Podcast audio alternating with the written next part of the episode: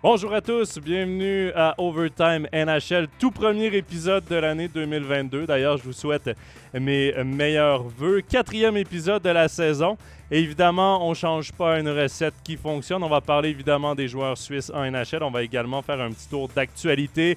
On va parler des équipes qui sont en forme, des équipes qui performent moins bien, comme les Oilers d'Edmonton par exemple. Et évidemment, ben, je vous rappelle que vous pouvez nous poser vos questions tout au long de l'émission. On adore vous lire, on adore prendre vos questions. Donc, ne vous gênez pas dans la section commentaires euh, pour nous donner vos avis également, euh, vos questions. salutations d'ailleurs à Kevin Bouffard qui, euh, qui vient tout juste d'écrire sur le chat. Bonne année à toi aussi, meilleurs vœux, mon cher Kevin, qui est un habitué d'ailleurs d'Overtime NHL. Pour l'émission aujourd'hui, ben, je ne suis pas seul, évidemment. J'ai deux acolytes. Euh, exceptionnellement aujourd'hui, euh, qui vont m'accompagner. Stéphane Rochette, Laurent Antonioni. Bonjour, messieurs.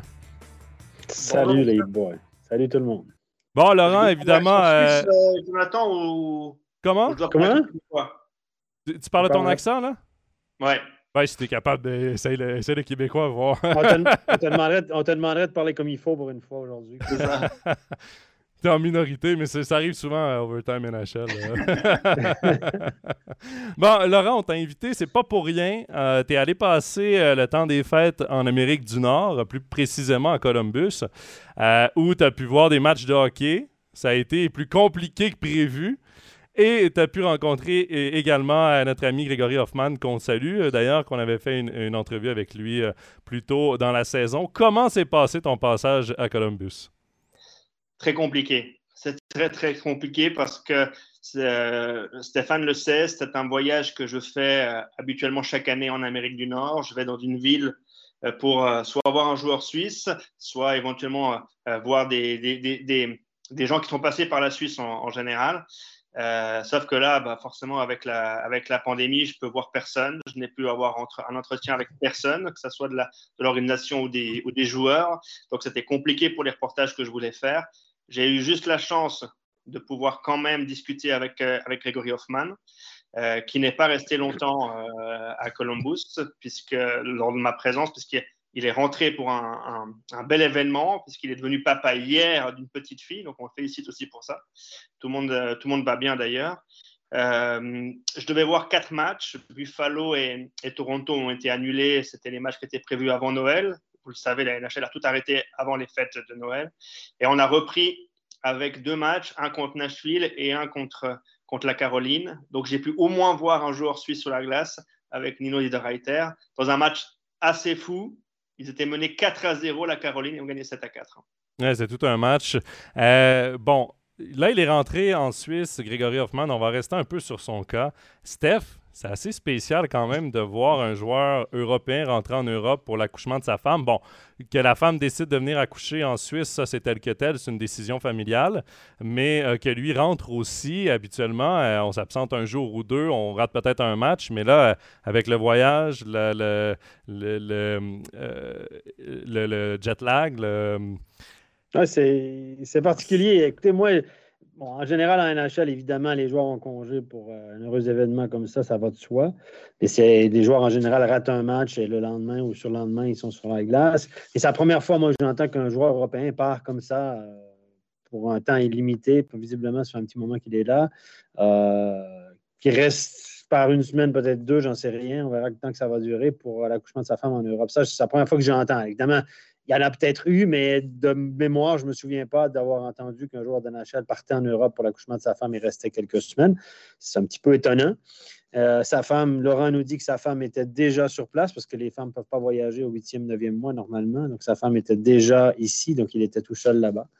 Donc, elle ne voulait pas voyager au dernier moment. Mais c'est vrai que cette histoire-là m'a étonné quand j'ai entendu ça. Donc, en général, les femmes sont sur place et euh, quand un joueur vient, parte comme ça, qu'on lui donne un congé prolongé, c'est plutôt rare.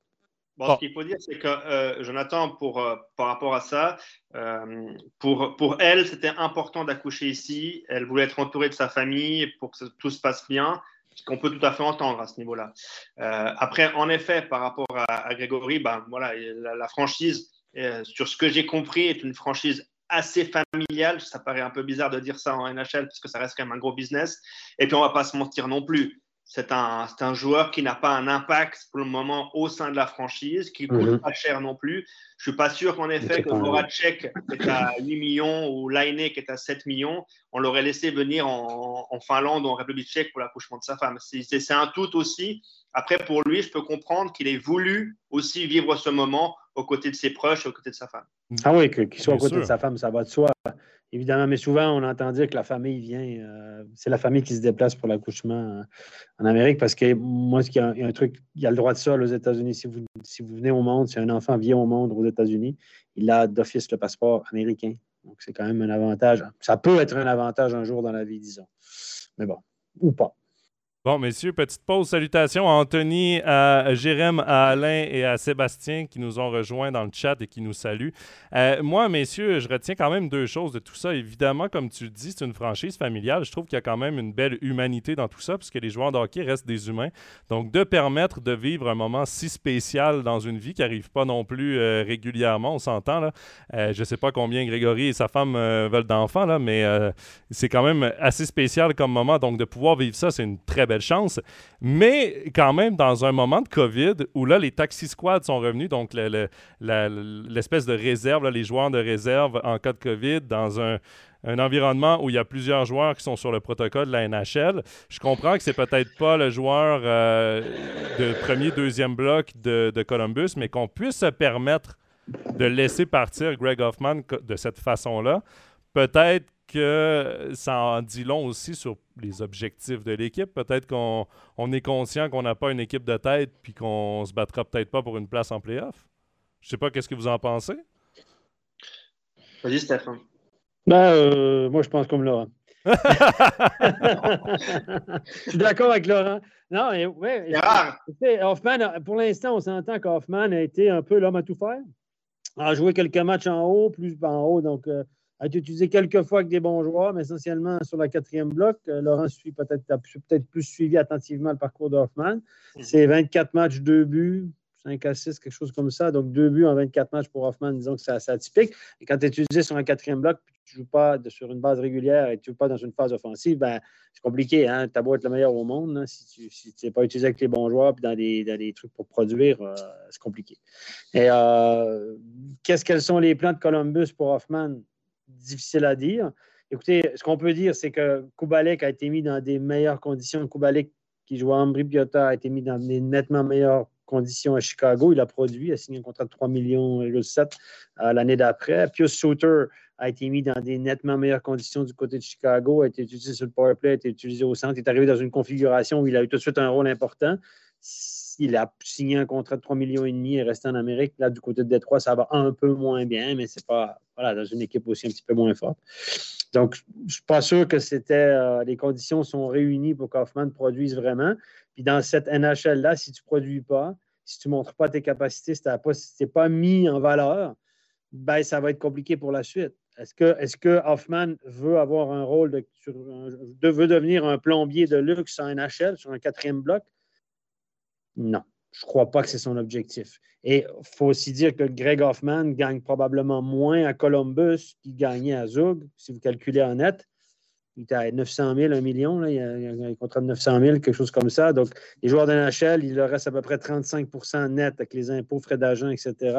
Donc, peut-être qu'il lui reste 350 000, on va dire comme ça, net, d'argent américain, 300 000 francs suisses, 60 peux vous dire que net à, Zug, c'est probablement le double de ça. Puis, n'oubliez pas qu'en NHL, les joueurs payent leur voiture, payent leur appart. Puis, quand vous habitez dans un centre-ville, évidemment, vous vivez sur un train de vie comme ça. Donc, euh, s'il est pour perdre autant d'argent,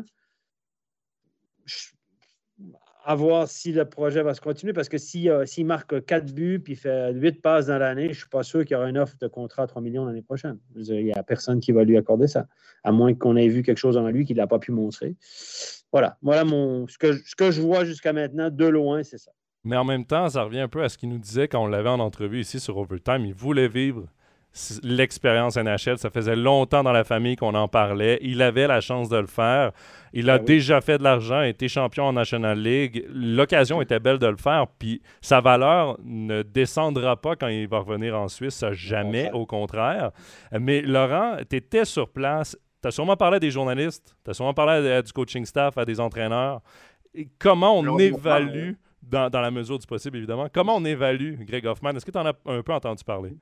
Oui, oui, moi j'ai notamment discuté, c'est un peu la chance du monde du hockey sur glace, c'est que l'un des consultants de la, chaîne locale qui euh, passe les matchs de Columbus, c'est un défenseur québécois qui a joué en Europe, notamment en Allemagne. Donc j'ai pu même parler en français avec lui. Et le problème pour, euh, moi et pour lui et pour euh, Gregory Hoffman, c'est son âge. Il débarque à 29 ans en NHL et s'est considéré comme un rookie. Et Stéphane l'a dit, c'est un, un, joueur qui, en guillemets, ne coûte rien. Ça veut dire que lorsque vous ramenez un line dans le, dans, dans line-up, comme on dit là-bas, euh, il vous coûte 8 euh, millions. Donc, entre line qui coûte 8 millions, euh, qui ne produit pas ou qui revient de blessure ou on veut attendre un petit peu, on va préférer donner du temps de glace et du temps des matchs à line pour qu'il retrouve ses, ses, capacités qu'à Gregory Hoffman. Il va justifier aussi ton investissement, évidemment. Et c'est ça. Donc là, on revient dans du business. On n'est plus dans le côté familial. Il faut, faut, être très clair là-dessus. Et ça veut dire que pour Gregory Hoffman, tous les matchs tous les matchs qu'il a, ce sont des, chances. Et la moindre erreur lui coûte beaucoup plus cher qu'un autre joueur. Je prends le cas de Voracek. Voracek, c'est 7 millions par année. Vous pensez qu'à Columbus, ils sont d'accord que Voracek ait qu'un seul but, un, seul but depuis le début de l'année? Je pense pas. Je pense pas ça fait cher le but hein, actuellement hein, pour, pour Columbus. Euh, moi, ce qui m'étonne le plus, c'est comment il est quand même utilisé. Ils l'ont aligné avec, avec Domi, avec Domi, il fait deux matchs, euh, un, deux Ça fonctionnait. Et ça fonctionnait. Le match d'après, bah, l'équipe passe à travers, il finit à moins 3. Le quatrième match, il est surnuméraire où il passe en effet sur un quatrième bloc qui n'est pas fait pour lui. Ce n'est pas les qualités de Grégory Hoffman d'aller sur un quatrième bloc. Par contre, pour, pour, revenir à ce que vous disiez, euh, Jonathan, tout à l'heure, ce qui est très important, c'est qu'il ne veut pas avoir de regrets dans sa carrière de, de hockeyeur. S'il a fait le choix de partir en Amérique du Nord, euh, Stéphane, vous le savez comme moi, c'est, il a vécu les camps de la Caroline, c'était pas ça. Il n'était pas très, était pas bien dans ce, dans ce côté très fight qu'il y a chaque jour. Mais là, il se sent capable. Il a grandi, il a mûri, il a fait des chemins du monde. On est venu le voir. Il a la chance aussi, personne n'en parle très peu, d'avoir joué avec un homme qui est responsable du recrutement à, à Columbus, qui est Eric Nash. Il l'a vu jouer et Nash, lui, croit un peu en lui. Et je pense que la meilleure chose pour Gregory Hoffman, c'est ce qui se passe actuellement du côté de Columbus, c'est d'avoir des mauvais résultats. Parce que ça veut dire que si tout d'un coup, la franchise n'est plus en route pour participer aux playoffs, ils vont utiliser la fin de saison pour peut-être plus essayer Gregory Hoffman. Faire du ménage. Ils vont faire du ben, ménage à l'alignement, puis lui, il va monter. Oui, parce que Laurent, tu as, nommé euh, un certain Patrick Lainé. L'année est sur la fin de son contrat. Euh, on peut se douter que l'aventure à Columbus, pour lui, c'est terminé. On s'entend que Patrick Lainé euh, a un statut de vedette, surtout grâce à ses premières saisons. Il marquait 40 buts par saison. Euh, mais lui, évidemment, il a joué à Winnipeg et à Columbus dans sa carrière. Voudra certainement aller tester un grand marché, un gros marché de la NHL. Moi, je ne serais pas surpris qu'on essaie de l'échanger pour maximiser sa valeur, même si sa valeur est à la baisse. Tu n'auras certainement pas un Pierre-Luc Dubois pour un Patrick Lainé en date d'aujourd'hui, comme c'était le cas l'année dernière quand ils ont fait l'échange entre Winnipeg et Columbus. Sauf que Patrick Lainé, c'est beaucoup de minutes de jeu. C'est une place euh, sur les deux premiers trios à l'aile. Euh, c'est un joueur qui habituellement joue à l'aile gauche. Là. Il, est, euh, il, est, droitier, mais il joue à l'aile gauche, qui est le même côté que Greg Hoffman. Euh, et c'est peut-être là, en fin de saison, où Rick Nash va pouvoir euh, mieux vendre son joueur, même si c'est pas lui qui prend les décisions au final, c'est pas le coach, mais c'est sûr qu'il l'a vendu à Columbus. Et si l'année part, Voracek, ça me surprendrait qu'il parte parce qu'il a un très très lourd contrat comme joueur de location, c'est peut-être pas ça non plus, mais peut-être que là, on va donner une chance à Greg Hoffman de se faire valoir. Puis ça revient avec ce qu'on a eu comme commentaire dans le chat. Euh, il y avait... Rodrigo euh, qui nous dit Hoffman produirait plus dans une autre équipe comme les Devils par exemple. Je pense pas nécessairement que le problème est l'équipe, mais où il est dans l'alignement. C'est ça. Pour revenir encore une fois, lorsqu'il a été aligné avec un joueur qui est capable de lui donner des pucks, il, a produit. Euh, la seule chose, c'est que, encore une fois, on ne lui pardonne rien. Euh, c'est le lot des joueurs qui arrivent comme ça, Laurent. C'est le lot de la NHL. Si tu n'es pas repêché en premier, premier ou deuxième tour d'une organisation, quand tu es repêché premier, deuxième tour, vas, tu vas avoir une, deux, trois, quatre chances. On va te mettre dans toutes les situations. Regardez, Ishii, il est arrivé là, il a eu tout le tapis rouge, il a eu tout, tout. Jack, Jack Hughes à New Jersey, Dawson Mercer à New Jersey. Ils ont le tapis rouge. La, NHL, c'est une ligue de first rounder. Puis deuxième round, c'est plus représenté. Après, après tu attends ton tour, c'est la bumpy road, c'est la route de gravier, c'est la. Je veux dire. Il faut que tu sois chanceux, bon, bon au bon moment et tu es un peu chanceux que quelqu'un te donne un break puis qu'il y ait des blessures. Comme Pius Souter, comme Kubalik, qui ont été chanceux quelque part. Ils ont profité de cette chance-là, mais ils ont eu un timing incroyable. Euh, Kourachev, ça a été ça aussi. Tu arrivé à Chicago l'année passée dans une équipe qui manquait plein de monde, etc. cette année, il est retourné dans les mineurs, il revient, mais ce n'est pas tout à fait ça. Kourachev, moi, je ne suis pas trop étonné parce que je pense pas que. Je n'ai pas l'impression que Kourachev, c'est un gars qui doit jouer top 6. Je ne pense pas qu'il peut jouer top 6 à NHL, c'est mon avis. Euh, et voilà, donc c'est le lot de ces joueurs-là. Si tu n'as pas si t'es pas repêché, s'ils n'ont pas mis tous leurs billes en toi en te repêchant et en donnant toutes les chances, ben, tu es sur la voie de. La voie c'est sur l'accotement, la voie de la, bande d'arrêt d'urgence, et puis tu attends qu'il y ait une voiture qui te laisse passer pour embarquer. Mais il faut, aussi dire une chose, c'est que pour eux, ça leur coûte rien. Ils donnent ben, la chance à un produit, euh, le Grégory Hoffman, à 900 000. Ben c'est rien du tout. C'est rien. C'est euh, minimum comme disait euh, Jean-Luc euh, Grandpierre, là, ce fameux défenseur québécois qui a joué en Europe, c'est qu'au niveau des qualités, ils sont unanimes. Il a un super tir, il a un bon patinage, il peut s'imposer. Sauf qu'il faut lui laisser du temps, il doit s'adapter aussi. Pour nous, ça paraît pas grand-chose. Là, Stéphane et, et Jonathan, vous pouvez plus en parler, mais s'adapter aussi à la petite patinoire, c'est quelque chose d'important. Lui me disait, le temps de réaction, est, nettement plus euh, rapide. Euh, et vous êtes face aux meilleurs défenseurs au monde. Donc, vous avez deux éléments supplémentaires qui arrivent face à vous, la dimension de patinoire et en plus les meilleurs joueurs de la, de la planète. Plus gros, plus grand, moins d'espace. C'est ça. Et il a de plus loin. bien aligné avec des gens avec qui il est capable de suivre, il est capable de faire des choses. Moi, j'en suis aussi persuadé. Pour revenir sur l'AINE, moi, le seul problème que j'ai avec l'AINE, c'est le plafond salarial plafond l'année, c'est 7 millions par année. Échanger l'année maintenant à une équipe, il faut pouvoir faire de la place quand même hein, à 7 millions par année. Il y a des équipes qui ben- ramassent ces gars-là pour avoir le plancher salarial. Comme Arizona, ils vont chercher des, des contrats comme ça, des mauvais contrats, des gars qui produisent plus et qui coûtent une fortune. Eux, pour arriver au plancher salarial, ils vont les chercher, évidemment, puis ils rendent service à l'équipe, puis en plus, l'équipe leur donne des pics.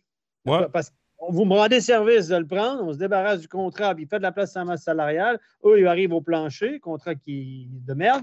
Et puis, en plus, l'équipe va dire en plus, pour vous remercier de l'avoir pris, on va vous donner des choix pêcheurs. C'est comme ça que ça va. C'est du dumping. Mm-hmm. Mais, messieurs, moi. C'est ce que fait Arizona, hein? Moi, moi je ne suis pas inquiet que Patrick Lainé va trouver preneur malgré son salaire, simplement parce que pour mettre euh, pour, expliquer aux gens là, qui ne sont peut-être pas nécessairement familiers avec la NHL, les clubs peuvent retenir du salaire sur le joueur. Donc, par exemple, là, Patrick Laine qui est à la fin de son contrat, c'est sa dernière saison. Columbus peut dire, nous, on garde 3,5 millions de son salaire. Euh, et en échange, ben, tu vas me donner un choix de deuxième ronde supplémentaire en plus du jeune joueur puis du du choix de première ronde. Tu peux essayer de négocier comme ça pour permettre à une équipe qui a peut-être 2 euh, millions de masse salariale ou même euh, prendre un joueur qui, qui, est payé cher dans l'autre équipe, mais qui est en fin de contrat aussi, puis dire ben écoute, tu me donnes lui, que tu voulais plus de toute façon qu'un trop gros salaire. Moi, je garde du salaire sur l'année. Il y a au niveau comptable, ils payent des, des, gars des centaines de milliers de dollars américains par année, si c'est pas plus, pour justement prendre ces décisions et faire ces calculs-là. Moi, je suis pas inquiet que Lainé va trouver preneur, simplement parce que Patrick Lainé, qu'on l'aime ou qu'on l'aime pas, c'est un joueur qui peut changer le match en une présence, avec un tir. C'est exactement ça. Parce que sur place, je peux vous dire que ce soit soit à l'entraînement, où j'ai pu assister à trois entraînements, soit en match, euh, ici, euh, il serait sifflé hein, parce qu'il est énervant, il est nonchalant, mais en effet, sur une passe ou deux, sur un, one-timer, sur un power play, est capable de trouver la. Euh, c'est un shooter. C'est un, un, joueur unidimensionnel. Il shoot le puck.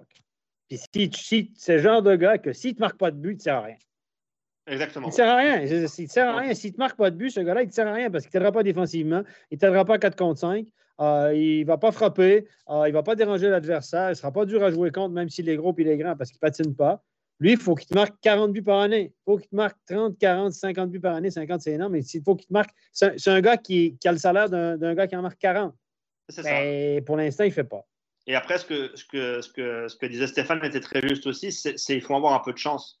Il faut parfois arriver dans la bonne franchise au bon moment. Si on prend le cas d'un gars comme Mersley Kings, par exemple, qui a fait les performances pour mériter son nouveau contrat, il n'y a pas de souci avec ça. Il a eu un break. Une franchise où il n'y avait pas un gardien dominant. Donc, ils étaient sur des gardiens moyens. Et arrivé, il arrive au bon moment, le, gardien de l'ancien gardien de Lugano. Et donc, du coup, grâce, grâce à ses performances, il s'est fait un joli contrat maintenant à long terme. Laurent, au hockey comme dans la vie, il y a une expression en anglais qui est très juste, c'est timing is everything. Je ne connais pas ça, malheureusement. Timing is everything. C'est le timing, être à la bonne place au bon moment, arriver là où il faut, quand il faut. Timing, ça, ça veut dire que le timing, le timing, c'est tout. Ça fait toute la différence. C'est l'opposé de ma vie. Messieurs, Rodrigo nous. Que tu dis? Messieurs, Rodrigo dans le chat nous dit Je pense qu'il devrait changer d'équipe. Le, souci, c'est qu'évidemment, ses droits appartiennent à Columbus. C'est Columbus qui va décider de son avenir.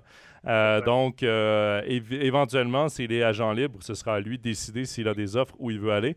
Mais pour l'instant, euh, il doit. c'est pour aller ailleurs, il faut convaincre un autre employeur, une autre franchise de te prendre. Et là, avec deux buts et cinq passes, c'est compliqué. Même si ce ne sera pas. En fait, il est casse-départ. Il est au même point qu'il était quand il était ici. Il faut qu'il y ait une équipe qui croit en lui parce que là, il n'a pas prouvé hors de tout doute qu'il pouvait transposer ses qualités de buteur comme Koubalik l'a fait. Euh, parce qu'il n'a pas eu l'occasion pour X raisons. Donc là, il faut que ça prenne une équipe qui va de nouveau croire en lui l'année prochaine euh, pour dire Ah, nous, on va prendre une chance avec lui, on pense qu'il pourrait y arriver. La seule différence, c'est qu'il aura une année déjà dans les patins et dans les mains au niveau de la petite patinoire. Ça, c'est une différence qui peut être intéressante pour lui. Exact. Euh, on prend deux dernières questions là, sur Columbus parce qu'évidemment, on a beaucoup, euh, on, a beaucoup à, parler. Il y a Sébastien, là, par contre, qui dit Toronto a eu fin nez en prenant Matthews à la place de Liney lors de leur draft. C'est vrai que si on, on, vient dans le temps, c'était les deux joueurs euh, qui étaient classés premier et deuxième. Et, et en fait, ce qui, ce qui l'avantageait beaucoup, euh, c'est qu'il avait fait une très belle performance au championnat du monde senior. Euh, il avait le gabarit, il avait le tir et c'était la comparaison entre les deux. Mais évidemment, Matthews était le meilleur des deux choix. Maintenant, on peut le dire quelques années après. Il y a Rodrigo qui demande Laurent, que penses-tu du head coach de Columbus euh, qui est Brad Larson? Bah, J'aimerais pouvoir en parler en ayant pu discuter avec lui, mais c'est malheureusement pas. Je suis revenu. Oui, t'es de retour, hein, Steph. Mais... de retour. J'étais parti, je sais pas où, là. Mais...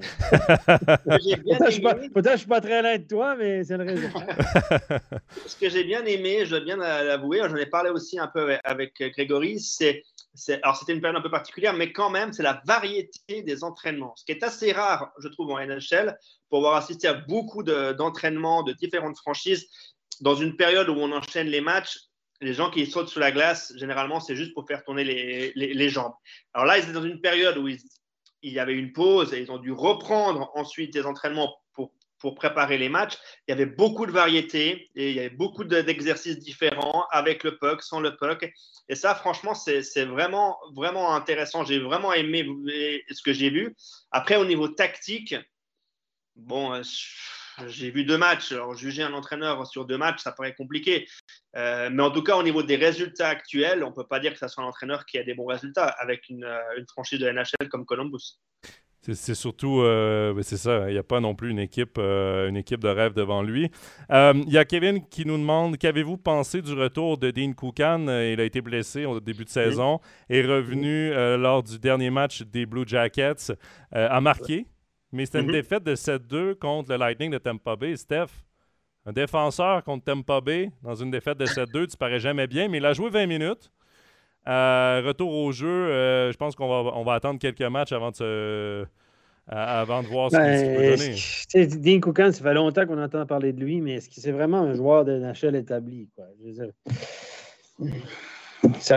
quand on parle de, de, de Koukan aux gens ici, là, la moitié des gens, je pense qu'ils ne connaissent même pas. Hein. Honnêtement, ça fait longtemps qu'il est en Amérique, il a roulé sa bosse, il persiste, il persiste, il persiste, un peu comme Yannick Weber, mais c'est un gars qui est au salaire minimum aussi, etc., et puis qui ne veut pas revenir ici pour X raisons. Est-ce que c'est vraiment un joueur établi en NHL? il, a, eu une ou deux saisons où ils ont vraiment fait un peu confiance à lui, en lui donnant pas mal de matchs. Là, il, sort d'une période de blessure, donc c'est un peu différent. Il s'est entraîné longtemps à côté ou comme euh, huitième défenseur quand j'étais justement sur place. On pensait qu'il allait rentrer plus tôt et puis au final, ils ont fait confiance. Et encore une fois, on revient à toujours la même chose. Un, jeune qu'ils ont euh, prospect qu'ils ont maintenant chez eux, qui s'appelle euh, Jake Bean, par exemple, ou encore ils vont faire confiance à Adam Bonquist, qui a 21 ou 23 ans, alors que Koukan en a déjà 28. Donc, on est de nouveau dans cette, dans cette dynamique, dans une franchise où maintenant, lorsqu'on choisit des jeunes, c'est sur eux qu'on va, on va miser. Ah moi, je referai juste une petite parenthèse par rapport au coaching staff. Peut-être que pour Stéphane Rochette, ça va plus parler qu'à toi, Jonathan. C'est McCarthy.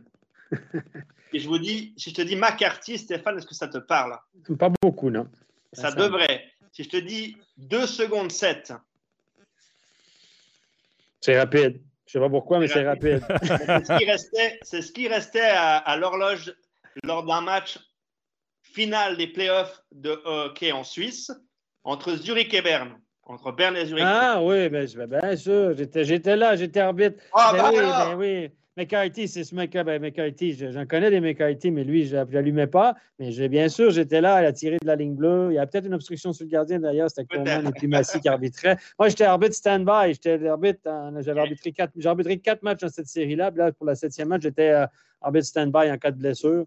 J'étais entre les deux bancs, bien sûr, entre Bob Hartley et puis c'était qui c'était coach à Berne, je ne sais plus qui. Bon, peu importe. Mais ouais, McCarthy, c'est lui qui a marqué le but gagnant, effectivement. C'est ça. Il est assistant, en fait, à, Columbus. Donc, j'ai essayé aussi de le rencontrer. Ça n'a pas marché, vous l'avez compris. C'est pas lui qui a eu ce job parce que Sylvain Lefebvre ne voulait pas se faire vacciner, c'est ça? Ah, je trompe? Euh, Sylvain Lefebvre, c'était pas head coach euh, AHL? je crois que c'était head coach Sylvain Lefebvre qui a joué à Berne, c'est un Québécois, etc. grand ami. Sylvain Lefebvre, grand ami de Christian Dubé, messieurs quand tu as mis Christian Dubé, Sébastien Bordelot et euh, Martin Steinegger. Ça, c'est un, un quatuor, les gars. Euh, quatuor, c'est un réseau incroyable. Il va, il va, remplacer Dubé dans quelques années à Fribourg, c'est ça que tu dis? Euh... euh je ne sais pas, non, non, je ne sais pas, mais il est grand, grand, grand copain avec. Euh, le, il est assistant à, Columbus, il est responsable notamment de tout ce qui est défensif là-bas. Pas une surprise, vu son poste qu'il avait sur la glace. Et donc, en effet, j'ai voulu parce que c'est une histoire assez sympa en Suisse, gagner le titre euh, de champion suisse à 2 secondes 7 de la fin du match à Berne, en plus avec Zurich. C'était à l'époque de Bob Barclay pour, euh, pour rappeler euh, oui, me, souvenir je me les fans de Zurich. Je me souviens très, très, très, très, Mais je n'ai pas pu le voir malheureusement. Messieurs, il y a, il y a Sébastien dans, dans le chat qui euh, revient sur euh, les rondes de repêchage là, euh, que Steph a mentionné et il cite Steph, un monsieur que tu connais bien, Patrick Roy, qui disait Ça sert à rien d'être drafté tôt si tu saisis pas ta chance. Après, même si tu es drafté au troisième ou quatrième tour, si tu évolues bien, tu auras ta chance. Mais il faut que tu la saisisses, cette chance-là. Parce que la chance, elle vient plus tardivement, puis on est beaucoup moins patient avec toi. Donc, quand elle est là, il faut que tu sautes dessus à pieds joints, puis que tu ne sois pas blessé, puis que, voilà, puis que le coach t'aime, etc. Le premier choix, le choix de premier tour, on va t'essayer une fois, deux fois, trois fois, on va te mettre avec les bons joueurs, on va te mettre sur un power play. Même si on t'envoie dans la AHL, on va te mettre avec les bons joueurs tout de suite sur le premier, deuxième bloc, sur le power play. Je, peux te donner plein d'exemples. Et mon fils, il en connaît plusieurs qui ont été draftés. Puis les gars qui jouent en AHL, à qui il a des contacts. Je regarde Dawson Mercer, là, qui est un pote à mon fils qui a, été, qui a joué à Chicoutimi puis qui, joue à New Jersey. Là, il marche bien, mais il est mis en valeur. Et ces gars-là, ils ont plus qu'une chance. Le gars qui est repêché plus tardivement, il n'y aura qu'une chance Peut-être deux s'il est chanceux. regardez, je veux dire, allez sur Elite Prospect, regardez les, choix de draft, vous allez voir le nombre de matchs joués. La première, la première catégorie, la, catégorie de joueurs la plus représentée en NHL, c'est les choix de premier tour, incontestable. La deuxième catégorie de joueurs les plus représentés en NHL, c'est le deuxième tour. Mais le troisième groupe de joueurs le plus représenté en NHL, c'est les non repêchés. Et la différence entre les choix de deuxième tour et de non repêchés en termes de pourcentage est très, très, très, très, très, très faible. Il y a plus de non repêchés, vous allez me dire, ils sont en plus grand nombre, évidemment. Il y a plus de non repêchés qui jouent en HL que de choix de troisième, quatrième, cinquième, sixième et septième tour. Bon, c'est, ce qui est logique, Stéphane, c'est qu'un un premier tour, un, un choix de premier tour, c'est très, très précieux. Vous ne pouvez pas vous rater là-dessus. Puis tu es obligé de le, vendre, de lui donner une chance pour avoir l'air intelligent parce que c'est tout ton, ton staff qui a l'air con quand le gars y arrive. Parce que si on rate les choix de premier tour, qu'est-ce qui arrive? on se retrouve dans la position du Canadien de Montréal en ce moment, messieurs. Petit parallèle. Ça, c'est le Québécois qui parle. Hein. mais écoute, le premier choix, mais messieurs, est-ce qu'on peut parler du premier choix des Canadiens de Montréal il y a deux ans? Cole, ben, non, attends, Steph, on va y revenir. On va y revenir à ah, ça. parce, que, là, j'ai pas encore fini avec les joueurs suisses. Ok, ok, continue, continue, continue. Je te laisse aller.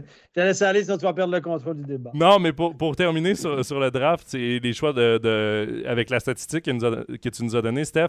Euh, ben, on voit quand même que la draft, c'est pas une science exacte.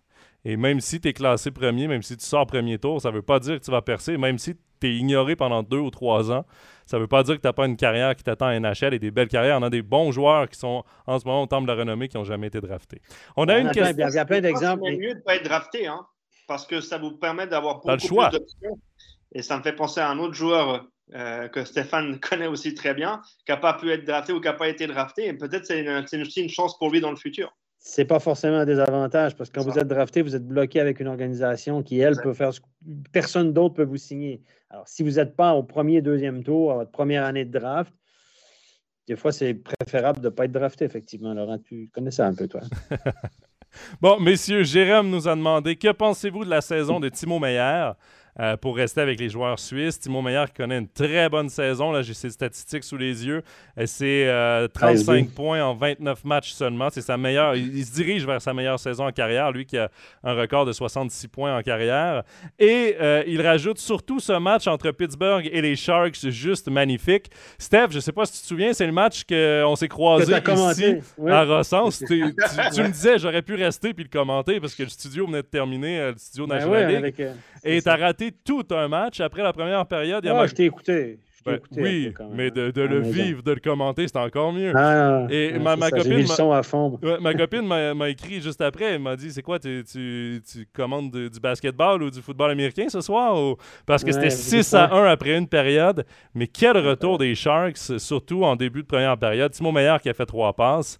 Euh, il a vraiment trouvé sa niche avec Logan Couture, c'est vraiment le duo. L'ailier est interchangeable. Il y a eu Barabanov, il y a eu Jonathan Dalin euh, qui a joué là, euh, à gauche de ces deux joueurs-là. Mais Timo Meyer est à sa place sur le premier trio avec un Logan Couture qui est probablement un des joueurs les plus complets de la Ligue nationale. Moi, je l'adore. C'est un joueur que j'aime beaucoup. Sous-estimé. On le connaît. Il grandement avec les Sharks. Mais grandement sous-estimé comme tous les joueurs des Sharks hein, parce qu'ils jouent dans l'Ouest puis souvent, on les... Parce faut remettre en perspective que l'Amérique du Nord, euh, on voit un peu moins les équipes euh, de l'Ouest parce qu'ils jouent à des heures. Ils jouent la nuit. Ils jouent la nuit. Donc, euh, souvent, on les voit pas comme les jumeaux Cédine ont été longtemps sous-estimés parce que les, Nord-Américains de l'Est les voyaient moins jouer. Mais quand même, c'est tout un joueur, Logan Couture. Et, et Timo Meyer est exceptionnel cette saison. Ouais, Logan Couture, il a tout appris lors de son passage à Genève en passant. Hein.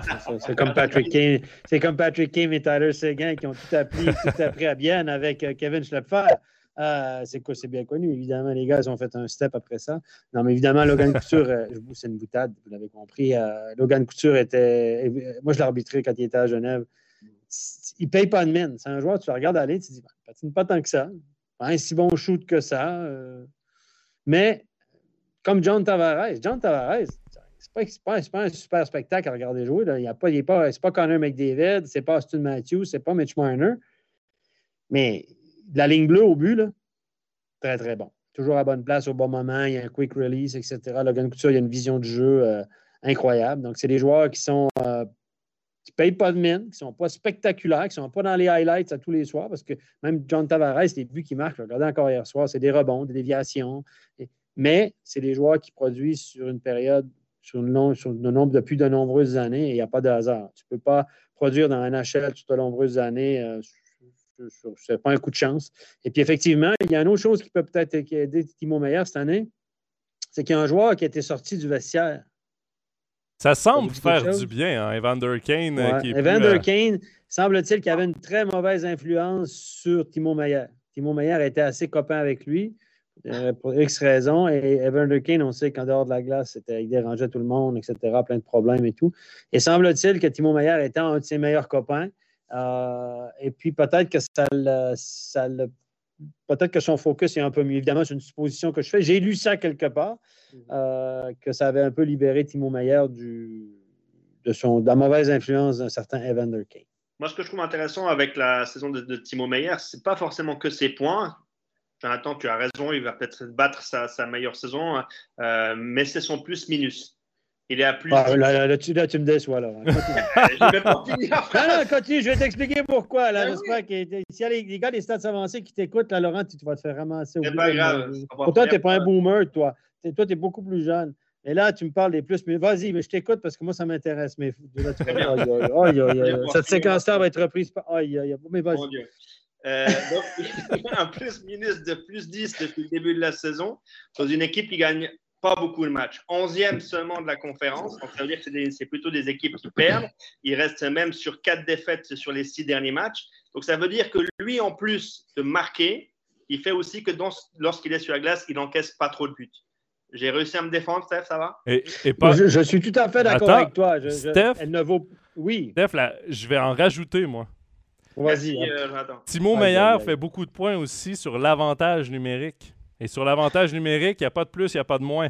Donc, c'est plus et c'est moins, c'est à 5 contre 5, donc c'est encore, ça vaut encore plus. Je sais pas, Steph, si on t'a convaincu. Non, mais moi, les gars, je, le plus et moins, c'est pas, ça veut pas, je, je- je ne, ça veut pas euh, tout dire, mais ça veut dire quand même quelque chose. Il faut savoir interpréter les statistiques. Alors, ça dépend, évidemment, ça dépend de quelle situation tu joues, etc. Il faut savoir interpréter les lire. Le plus-minus, pour moi, n'est pas une statistique insignifiante. Euh, loin de là, mais selon les nouveaux, la nouvelle, les nouvelles théories, les nouvelles tendances du hockey, etc., selon certains statisticiens, ceux qui cumulent les statistiques, ils, ils disent que cette statistique- statistique-là est- Ouais. ne veut absolument rien dire. Ben, moi, entre Moi, un gars qui est plus 20 et un gars qui est moins 20, Non. Évidemment, tu ne joues pas dans la même équipe, etc. Mais toutes les autres statistiques aussi dépendent d'avec qui tu joues, dans quelle configuration tu joues, contre qui tu joues, etc. Aujourd'hui, on vous parle de Corsi. Aujourd'hui, on défend des joueurs qui n'ont pas de statistiques, qui n'ont pas peu de buts, peu d'assists, qui sont en dessous de leur performance, en disant Oui, mais quand ils sont sur la glace, ils ont un bon Corsi. Donc, quand ils sont sur la glace, leur équipe shoot plus souvent, envoie plus des. ben, même pas shoot plus souvent, en- envoie des pucks vers la cage adverse plus souvent que l'autre équipe. Alors, moi, entre le plus et moins et ça, je fais un mix des deux. Disons que le plus et moins, plus 10, effectivement, je suis comme toi, je trouve ça intéressant. Ça ne veut pas rien dire dans une équipe qui perd régulièrement. Ça veut dire qu'à sa force égale, ton, bilan est quand même positif. Ton équipe a plus de réussite que l'inverse.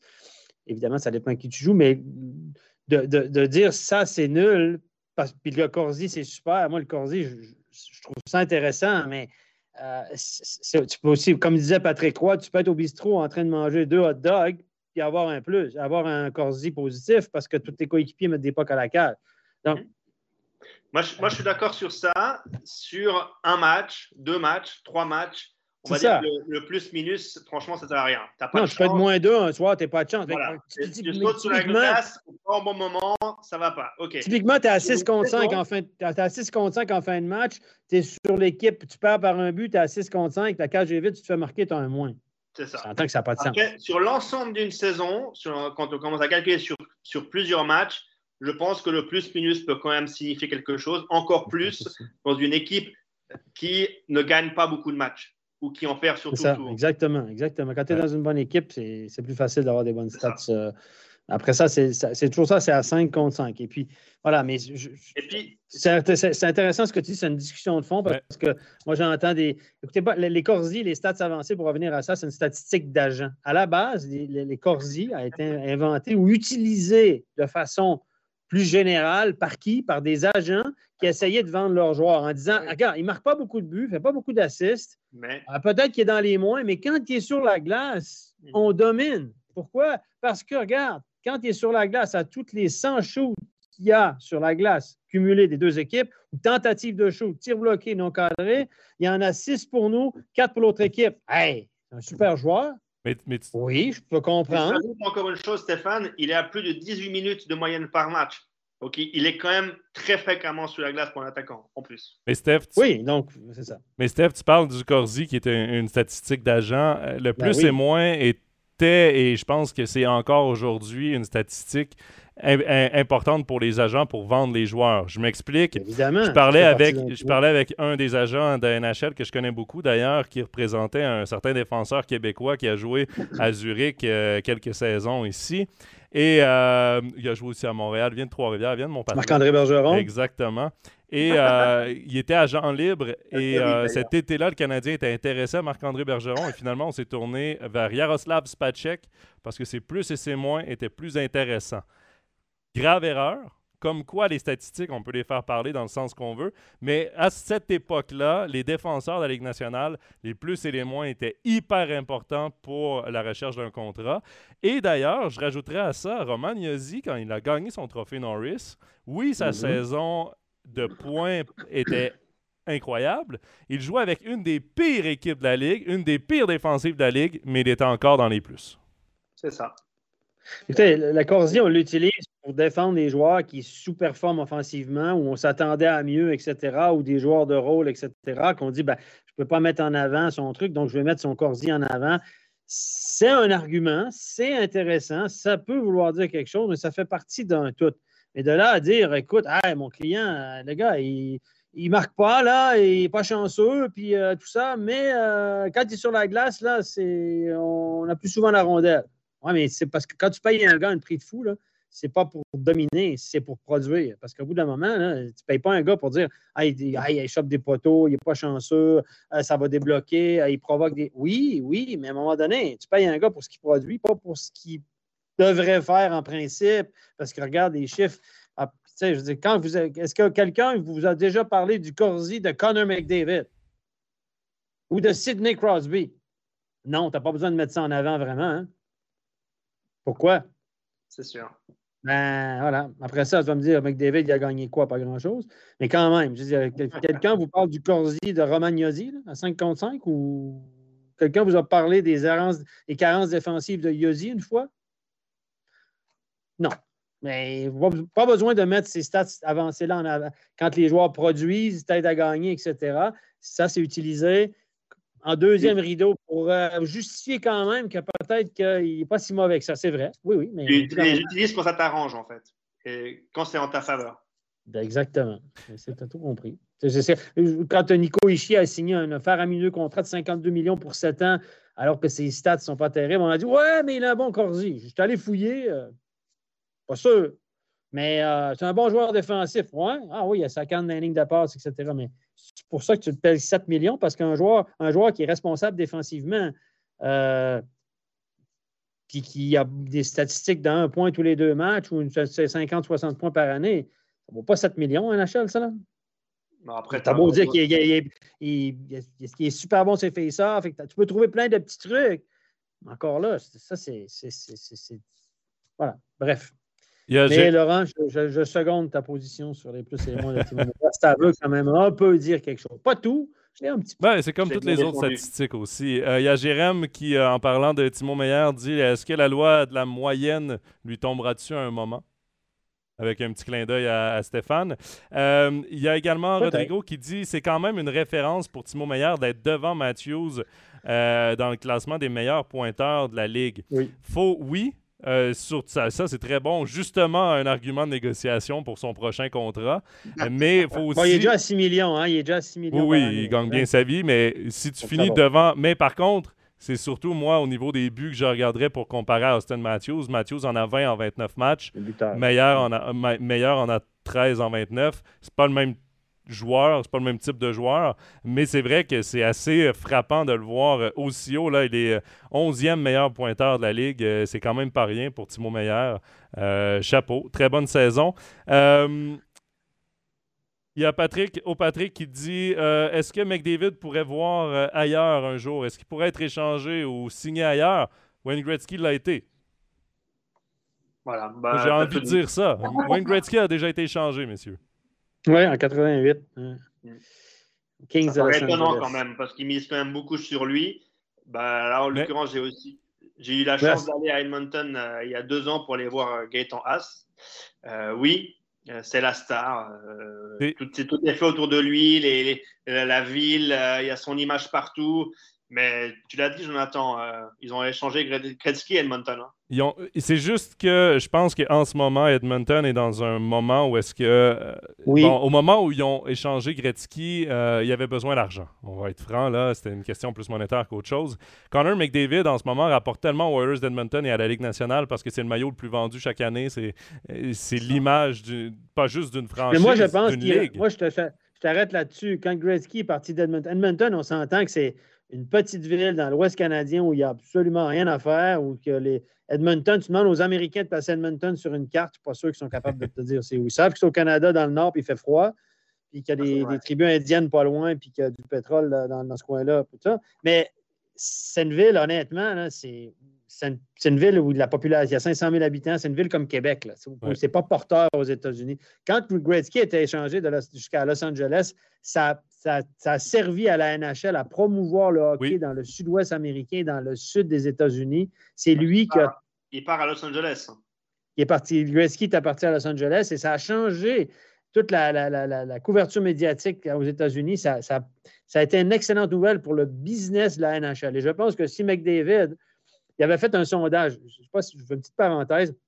Ils ont demandé il y a deux ans, à l'aube du Super Bowl de, finale du football américain, il avait interrogé, les joueurs, puis il avait, demandé, aux joueurs qui étaient impliqués au Super Bowl, les 50 ou 60 joueurs qui étaient au Super Bowl, même plus, il y en a une quarantaine par équipe. En tout cas, il a fait un sondage.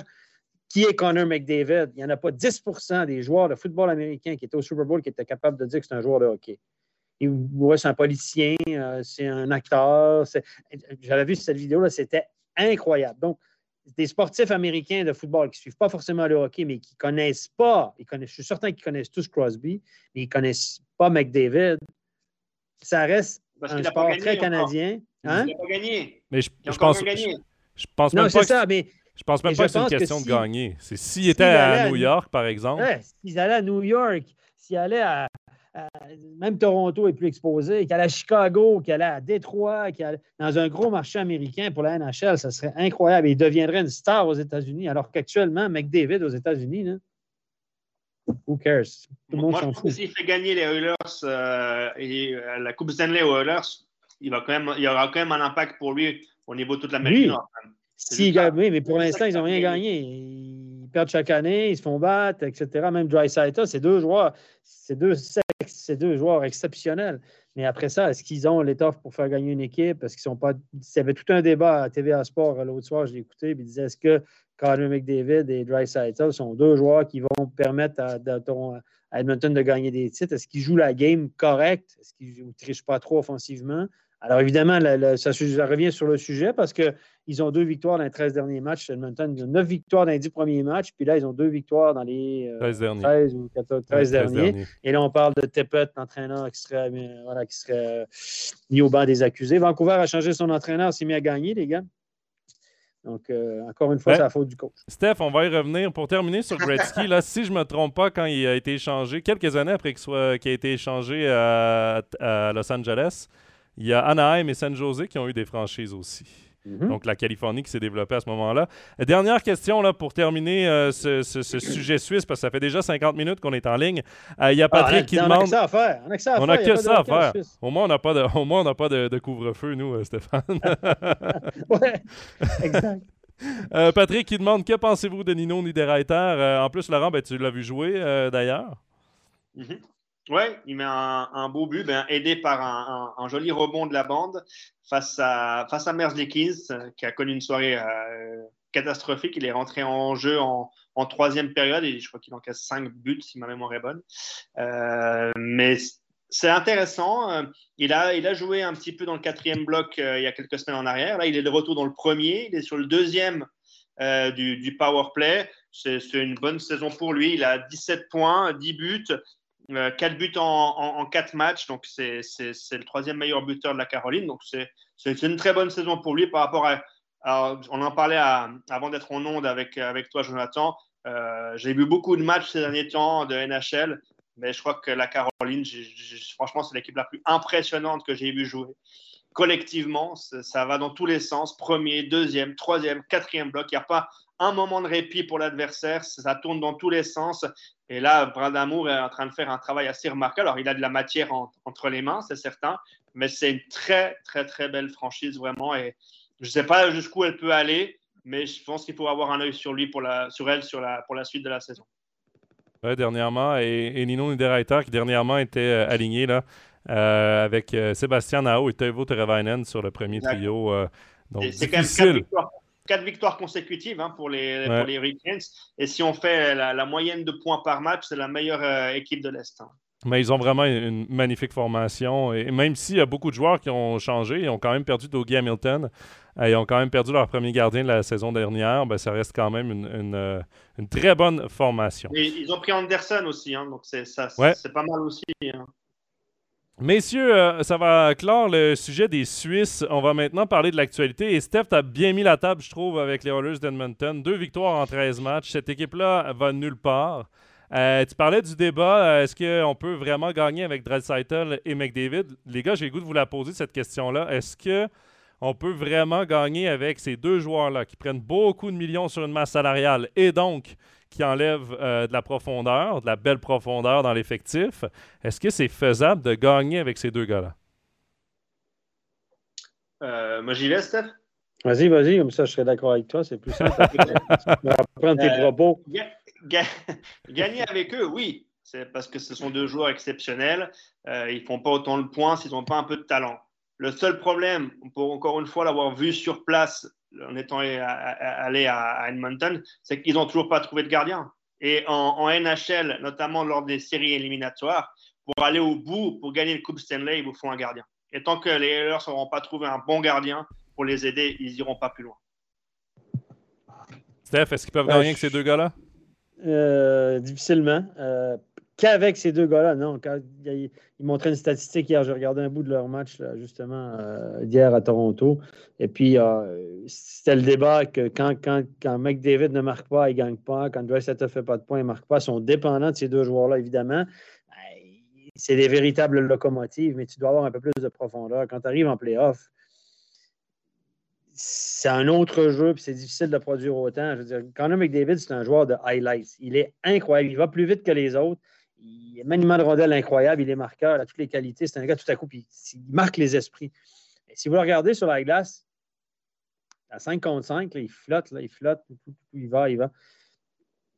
Puis ils font beaucoup de points. Dreisaitl fait un paquet de points en power play aussi. Donc, ça aussi, quand tu attends quand tu fais énormément de points en power play, c'est bien. Hein. Sauf qu'à un moment donné, effectivement, ils prennent trop de place sur la masse salariale, puis on n'arrive pas à aller chercher d'autres joueurs.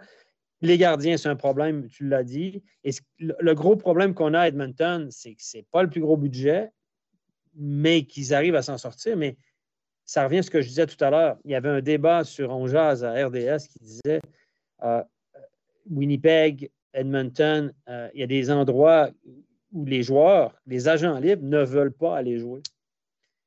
Quels sont les agents libres de premier plan Edmonton a réussi à signer dans les dernières années, les gars? Hmm. À un moment donné, si tu veux te renforcer, ça passe aussi par le marché des joueurs autonomes qui arrivent euh, sans compensation, etc., etc. Euh, les, joueurs, quand ils prennent une décision de, s'engager dans un club, ils parlent à madame, il parle aux enfants. Ben, les enfants sont souvent un peu petits, mais quand même, il parle à la famille. Il dit ben là, est-ce qu'on a envie vraiment d'aller passer l'hiver à Winnipeg ou à Edmonton, comme à Québec? C'est l'hiver. Il faisait moins 35 à Edmonton hier. Dans l'Ouest canadien, il y a une vague de froid, c'est glacial, il fait moins 40 avec le facteur vent. Edmonton, c'est chiant à mourir. Tu sais, Laurent, tu t'es fait chier là. Moi, j'y étais deux fois à Edmonton. Il n'y a rien. C'est une ville, il y a deux, trois immeubles au centre-ville, des pétrolières puis des banques. Puis le reste, c'est les, réserves indiennes pas loin, etc. Il n'y a rien à faire. C'est chiant à mourir. Donc, quand tu es joueur autonome, tu as atteint l'autonomie, puis tu es un joueur intéressant, que tu as, fait, as pas mal d'argent, je ne suis pas sûr que ta femme elle a vraiment envie d'aller vivre à Edmonton, parce que les gars sont toujours en voyage, ou à Winnipeg. Tu préfères aller à Los Angeles, Colorado, c'est encore pas si mal, il y a quelque chose. La, seule euh, chose Floride, Tampa. Tu sais, au bout d'un moment, là, et ça, ça les péjore énormément. C'est compliqué de construire et, d'attirer les joueurs. Euh, tu parles des gardiens. Quel gars? On a été chercher Mike Smith sur le marché des joueurs autonomes. Il était bon l'année passée. Cette année, il était blessé. On n'arrive pas à aller chercher un gardien de premier plan. Là, on parle de Marc-André Fleury, les gars. J'ai entendu hier au réseau anglais Sportsnet qui parlait de Marc-André Fleury. T'as entendu ça aussi? Oui. Ça fait, ça fait longtemps que la, l'association se fait et elle est facile à faire de Marc-André Fleury. Pourquoi? Parce que c'est sa dernière année de contrat, parce que c'est un gagnant, c'est un joueur de location. Et c'est exactement le genre, de, le genre de compétiteur que Edmonton a besoin devant le filet. Mais, messieurs, je, vous trouve, je trouve ça très intéressant. Je suis content de vous avoir donné la parole. Je partage Mais la même. pas d'accord avec nous. Non, non, je partage la même euh, le même avis que vous. Euh, non, c'est impossible de gagner euh, avec l'équipe qu'on a présentement et McDavid et Draisaitl. Et Patrick le soulève dans le chat aussi. Il n'est pas assez entouré, Connor McDavid. Mais par contre, moi, j'ai une question. Parce que des solutions, il n'en pleut pas. Puis Stéphane, tu l'as bien, tu l'as bien ciblé. Le marché des joueurs autonomes ne fonctionne pas avec Edmonton parce que c'est pas une ville qui est, qui est vendeur. Pas du tout. c'est euh, comme Langnau en Suisse à peu près. Là. Donc là, qu'est-ce qui est, quelles sont les options à Edmonton? Parce que la date limite des transactions approche. Parce que euh, on doit décider est-ce qu'on veut être vendeur, est-ce qu'on veut être acheteur? Parce qu'on doit prendre une direction éventuelle avec cette franchise-là, parce que tu as les deux meilleurs joueurs de la Ligue et tu t'en vas nulle part, année après Deux meilleurs joueurs offensifs de la Ligue. Deux meilleurs joueurs offensifs de la Ligue, évidemment. Euh, qui t'échange? Parce qu'à un moment donné, je pense que le constat, il va arriver que tu en échanges un des deux. En ce moment, McDavid coûte plus cher que Draisaitl et a probablement une meilleure valeur sur le marché. Tu pourrais aller chercher les joueurs autonomes qui ne veulent pas signer parce que tu peux aller chercher des jeunes joueurs, des joueurs établis de talent, des, choix de première ronde. Le, pactole va être gros pour Connor McDavid parce que pour remporter une transaction, tu dois aller chercher le meilleur joueur disponible de la transaction. Connor McDavid va toujours être le meilleur joueur disponible de la transaction ou Leandre Draisaitl.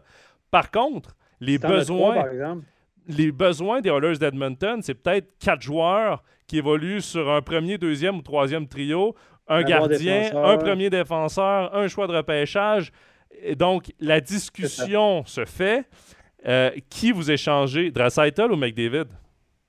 Bon, pour moi, sur le marché euh, nord-américain, il euh, n'y a pas photo. Tu ne gardes pas, en guillemets, un Allemand.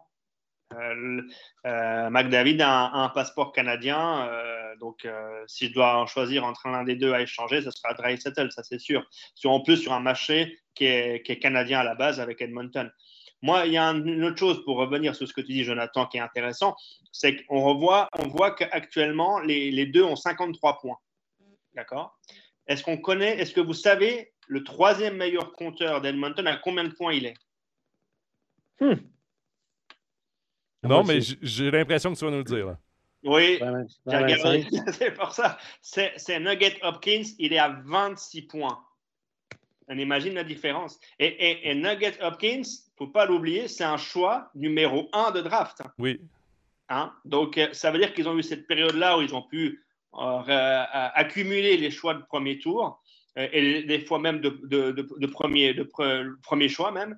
Euh, donc oui, il faut échanger, mais il faut mettre des choses sur la table. À un moment donné, euh, aussi dans les médias nord-américains, notamment québécois, on a parlé de Carey Price et son fameux contrat très cher de Montréal pour pouvoir l'échanger à Edmonton parce qu'il vient de la région et tout ça et que lui en il vient de Vancouver, mais ouais, moi il serait dans l'Ouest. Il y a de la famille aussi à Edmonton. Exactement, parce que lui il veut quitter aussi peut-être Montréal et tout ça, mais faire de la place pour Price, ça veut dire faire de la place chez toi aussi à Edmonton. Donc, tu ne peux pas échanger comme ça n'importe quel joueur. Donc, il faut, c'est ça aussi. Ici, on n'a pas, on n'a pas encore, peut-être ça arrivera un jour, on ne sait pas, avec les plafonds salariaux. Ouais, c'est compliqué. C'est compliqué pour Edmonton. Tu peux faire ce que tu veux. La place si tu veux garder les deux. C'est impossible. D'ailleurs, c'est pour ça. Un compétitif. Marc-André Fleury, il a aussi un beau contrat. Hein. Si ça fait à Chicago, c'est cher, hein, non? Euh, c'est 7 ou 8 mm. millions, Marc-André Fleury, mais par contre, la différence avec Marc-André Fleury est sur la dernière année de son contrat. Kerry Price, non. Kerry Price, si tu le prends, même si le Canadien retient 50% du salaire cette année et prend Corpissalo qui gagne 4,5 millions, qui lui aussi est à la fin de son contrat, Kerry Price, il lui en reste des années. Il lui en reste beaucoup. Et là, c'est de faire de la place. 4-5 ans. 4-5 ans. Donc, c'est de faire de la place pendant 4-5 ans, un gardien qui gagne 10,5 millions, alors que tu as deux attaquants qui, qui en ramassent 20 millions à eux deux ou un peu plus. Euh, ça commence à être compliqué. Moi, je pense qu'il n'y a personne qui va toucher à Carey Price, étant donné ses problèmes hors glace. Ça, ça va être compliqué. Ça, c'est un autre problème. Mais ça en allait jouer à Ed Monotone, les gars. Je vais vous dire un truc. Non, mais on va, on va, hein? monotone. On va faire la, meilleure des comparaisons, OK? Parce que McDavid, Draisaitl, ça ressemble beaucoup à Crosby, Malkin. Pourquoi dans un marché ça a fonctionné et pas dans l'autre? Justement parce que les vétérans et les bons joueurs établis d'NHL voulaient aller jouer avec ces deux gars-là. Et derrière, il y avait repêché un Chris Letang, il y avait repêché un Marc-André Fleury. Il y avait tous les éléments pour gagner, en plus des deux vedettes de la Ligue nationale de cette époque-là. Les Oilers ont les deux vedettes de cette, de cette génération, mais ont rien d'autre. Et ils sont pas capables de les entourer et changer en un des deux. Millions, hein? Crosby était à 9 millions, t'es pas à 13,5. Hein? Oui, mais Crosby était à 9 millions dans un moment où est-ce que les salaires n'avaient pas encore atteint les 10 millions. Parce que son, son contrat date un peu, alors que McDavid vient de signer. mais Drazaitel est quand même. lui, il a signé plus rapidement. Il n'est pas, il pas 10 millions, Drazaitel. Il a quand même signé un peu plus bas. Euh, il a eu le pactole plus vite, mais en même temps, c'est un pactole plus petit. Euh, mais moi, je trouve ça intéressant parce que la question se pose qui a la plus grosse valeur? Avec qui tu veux promouvoir ton équipe? Est-ce qu'à un moment donné, la solution, elle va venir d'elle-même? Il faut que tu en échanges un des deux dans leurs meilleures années pour pouvoir, toi, te permettre de bâtir une équipe compétitive parce que même si on a des bons débuts de saison, parce qu'on est, on est traîné par ces deux gars-là, puis Gaëtan Haas nous l'a dit ici même à Overtime NHL, pour moi, le problème, c'est qu'une fois que McDavid et Draisaitl sont sur le banc, il n'y a personne d'autre pour produire. Donc, en playoff. les autres sont là pour qu'ils prennent leur souffle. Ouais, en playoff, tu resserres le jeu sur ces deux gars-là. Il n'y a personne d'autre qui marque. Tu n'as pas de gardien. Tu n'as pas de profondeur en défense. Tu n'as pas un premier vrai défenseur. J'espérais que Nurse, Nurse soit ce premier défenseur, mais c'est malheureusement pas le cas. Et Darnell Nurse qui ont payé très cher aussi parce qu'ils lui ont fait signer un contrat de 8,5 millions, je crois. Là, j'ai. Mm-hmm. Oui, c'est ça. 8-9 millions. Cher payé pour ce qu'il est présentement, disons-le, mais c'est un grand défenseur, gros gabarit, avec un potentiel. Mm-hmm. Ce serait intéressant de voir les prochains mois et les prochains. Edmonton, ça fait des années, les gars, qu'ils ont des années qu'ils ont les premiers choix. Ils ont eu Tyler Hall, Nugent Hopkins, euh, ils ont eu paquet de premiers choix au pêchage, McDavid, euh, name it, il y en a eu plein, plein, plein. Yakupov, Yakupov. Ça, c'était le plus gros flop de l'histoire, Yakupov. Hein. Il, paraît qu'il était un, membre de l'organisation, le recruteur en chef qui était à l'époque, il avait repêché à raconter l'histoire. A un des scouts le recruteur en chef avait raconté l'histoire, a dit qu'il n'avait jamais vu un gars arrogant comme ça. Il était d'une arrogance déplaisant en entrevue, puis il envoyait quasiment chier les équipes en disant de toute façon, euh, ils l'ont quand même repêché, ben, ils l'ont eu, eu, eu dans les dents. Après, après le, peut-être ce qui peut se passer, c'est de, de, mettre, je dirais, plusieurs joueurs dans une transaction. C'est-à-dire que vous avez peut-être un, un Pouillarvi, vous pouvez le mettre dans une transaction. Peut-être que vous pouvez mettre euh, justement bah, Nugget Hopkins, euh, peut-être euh, un gardien supplémentaire et puis augmenter un petit peu la, la valeur de ta transaction pour aller chercher un bon gardien. Ça, après ça, c'est. En, NHL, il y a beaucoup moins de transactions qu'à une certaine époque en cause du plafond salarial parce que quand tu échanges deux salaires, deux gros salaires, il faut que ça compense, il faut que ça rende. C'est hyper compliqué. C'est pour ça qu'à l'époque, il y avait beaucoup plus de transactions comme ça parce qu'on s'en foutait que ça ne se compense pas au niveau du salaire. Et puis, il n'y avait pas de limite inférieure et supérieure. Maintenant, quand tu fais un échange, il faut que ça rentre dans ta masse salariale. C'est hyper compliqué. hyper compliqué. Si on reprend ça, euh, Laurent, si par exemple tu donnes Nugent Hopkins, Puyo Yarvi, euh, ben, tu perds toute ta profondeur. La rare profondeur que tu as, tu la perds. Euh, tu as déjà plus d'ailier pour jouer avec McDavid ou Draisaitl en Pouliou Yarvi. Euh, Nugent Hopkins est ton troisième centre. Euh, il y a Mamoto. Il y a Mamoto, mais je comprends que ces gars-là ont de la valeur, oui. Tu peux aller chercher quelque chose d'intéressant en retour, mais pas tant que ça. À un moment donné, je pense que les Oilers vont devoir se départir d'un des deux. Je, partage son avis, Laurent, par contre, que pour le marché d'Edmonton, McDavid est plus vendeur que Draisaitl. Le choix va être assez simple que ce sera ça. Euh, on va un peu dans le chat. Il y a Rodrigo qui dit on arrive à créer une équipe comme Vegas ou Seattle et on n'arrive pas à avoir des joueurs chez les Oilers c'est pas que, euh, par exemple, je pense qu'il veut parler de la qualité des joueurs. Là. Euh, je pense pas que c'est qu'il manque de qualité, manque de joueurs à Edmonton. Je pense que juste que les joueurs de, avec un bon potentiel ne veulent pas aller là-bas parce que justement des marchés comme Seattle, des marchés comme Vegas sont beaucoup plus euh, porteurs, sont beaucoup plus intéressants pour les joueurs, pour les familles. J'entends juste aussi un, truc intéressant quand j'étais sur place. je parlais de ça avec, avec, avec Gaëtan. il était sur quelques matchs euh, prévus sur le deuxième power play. Pas beaucoup, mais c'était parfois c'était possible. Et vous le savez, en Amérique du Nord, il y a des pauses publicitaires qui sont, qui sont mises souvent sur, la, sur, les matchs. Et ce qui se passe souvent, c'est que lorsqu'il y a un power play, qui on envoie sur la glace McDavid et, et, euh, et, et ils vont faire, on va dire, allez, 1 minute 15. 1 minute 15 et, il y a la pause. Qu'est-ce qui se passe derrière? Qui on renvoie sur la glace? Ben, Ça ne sera pas la deuxième unité de power play. C'est-à-dire que sur la glace, tous les autres sont frustrés aussi, parce que c'est toujours les mêmes qu'on renvoie ils ont du talent, c'est certain, mais ça veut dire que le temps de glace et les responsabilités de glace que tu donnes aussi aux autres joueurs, parfois, ben, ça peut être aussi un petit peu frustrant. Ben, juste pour euh, corriger ici, sur un power play. les gars, je me suis. Steph, euh, tu prends des petites pauses comme ça, c'est des petits breaks syndicaux. Hein? Je sais pas, c'est le réseau. Je sais pas ce qui se passe. Il y a des esprits dans le réseau. Je sais pas. Euh, durant un power play, tu n'as pas le droit d'aller à la pause publicitaire, mais avant un power play, oui. Et c'est là que tu peux reposer un McDavid Recital qui était déjà sur la patinoire, qui cause la pénalité. Tu as 1 minute 30 au banc pour qu'il souffle. Tu les renvoies pendant 1 minute 15, 1 minute 30, parfois 2 minutes au complet. Et c'est là que la, deuxième unité ne sert absolument à rien. Il y a Patrick en parlant de Draisaitl qui pense, je pense, euh, écrit, je pense qu'il devrait faire plus de pubs. N'importe quel joueur européen voudrait bien jouer à Edmonton et il renchérit. Euh, si moi, je suis un des meilleurs joueurs en Europe, je pars à Edmonton, euh, c'est certain, surtout avec McDavid. Oui, oui, oui, mais je, comprends ce que monsieur dit. Personne, tu veux jouer en NHL, tu vas jouer n'importe où. On s'entend. Moi, je parlais du marché des joueurs autonomes, des joueurs qui ont atteint leur autonomie complète. Donc, ça veut dire qu'ils ont joué trois ans sur leur entry level, trois ans de restricted free agent, puis deviennent agents libres sans compensation et qui ont une certaine valeur qui pourraient être des gros poissons. Donc, on parle de joueurs top niveau qui ont déjà des millions dans leur compte de banque et qui, là, ils peuvent choisir, sont rendus à une étape de leur carrière où il y a d'autres choses qui rentrent en jeu que de simplement jouer au hockey ah, puis de jouer avec un tel et un tel. C'est ça que je, parle, je comprends. Mais je comprends. Ces joueurs-là peuvent se dire peut-être c'est mon seul moyen d'aller gagner une fois une, Stanley. C'est la seule Aussi. Aussi. En même temps, en même temps, c'est pas Edmonton que je vise pour aller gagner une Coupe Stanley.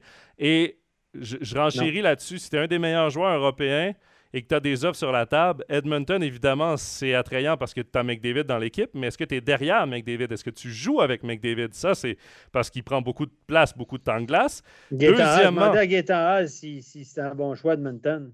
Parce que tu étais derrière une ligne de centre qui contenait McDavid, Rassaitel, Nugent Hopkins. Elle est où la place sur les trois premiers trios? Il n'y en aura pas. Et si tu as d'autres offres, par exemple, euh, tu t'en vas à Toronto, tu as Matthews, Marner, Newlander. C'est des joueurs hyper intéressants. Euh, c'est un beau marché, un gros marché, une belle ville pour aller vivre. Euh, tu vas à New York, tu vas en Floride, tu vas en Californie. Boston. Boston, Chicago, c'est des villes, c'est des villes qui sont très attrayantes.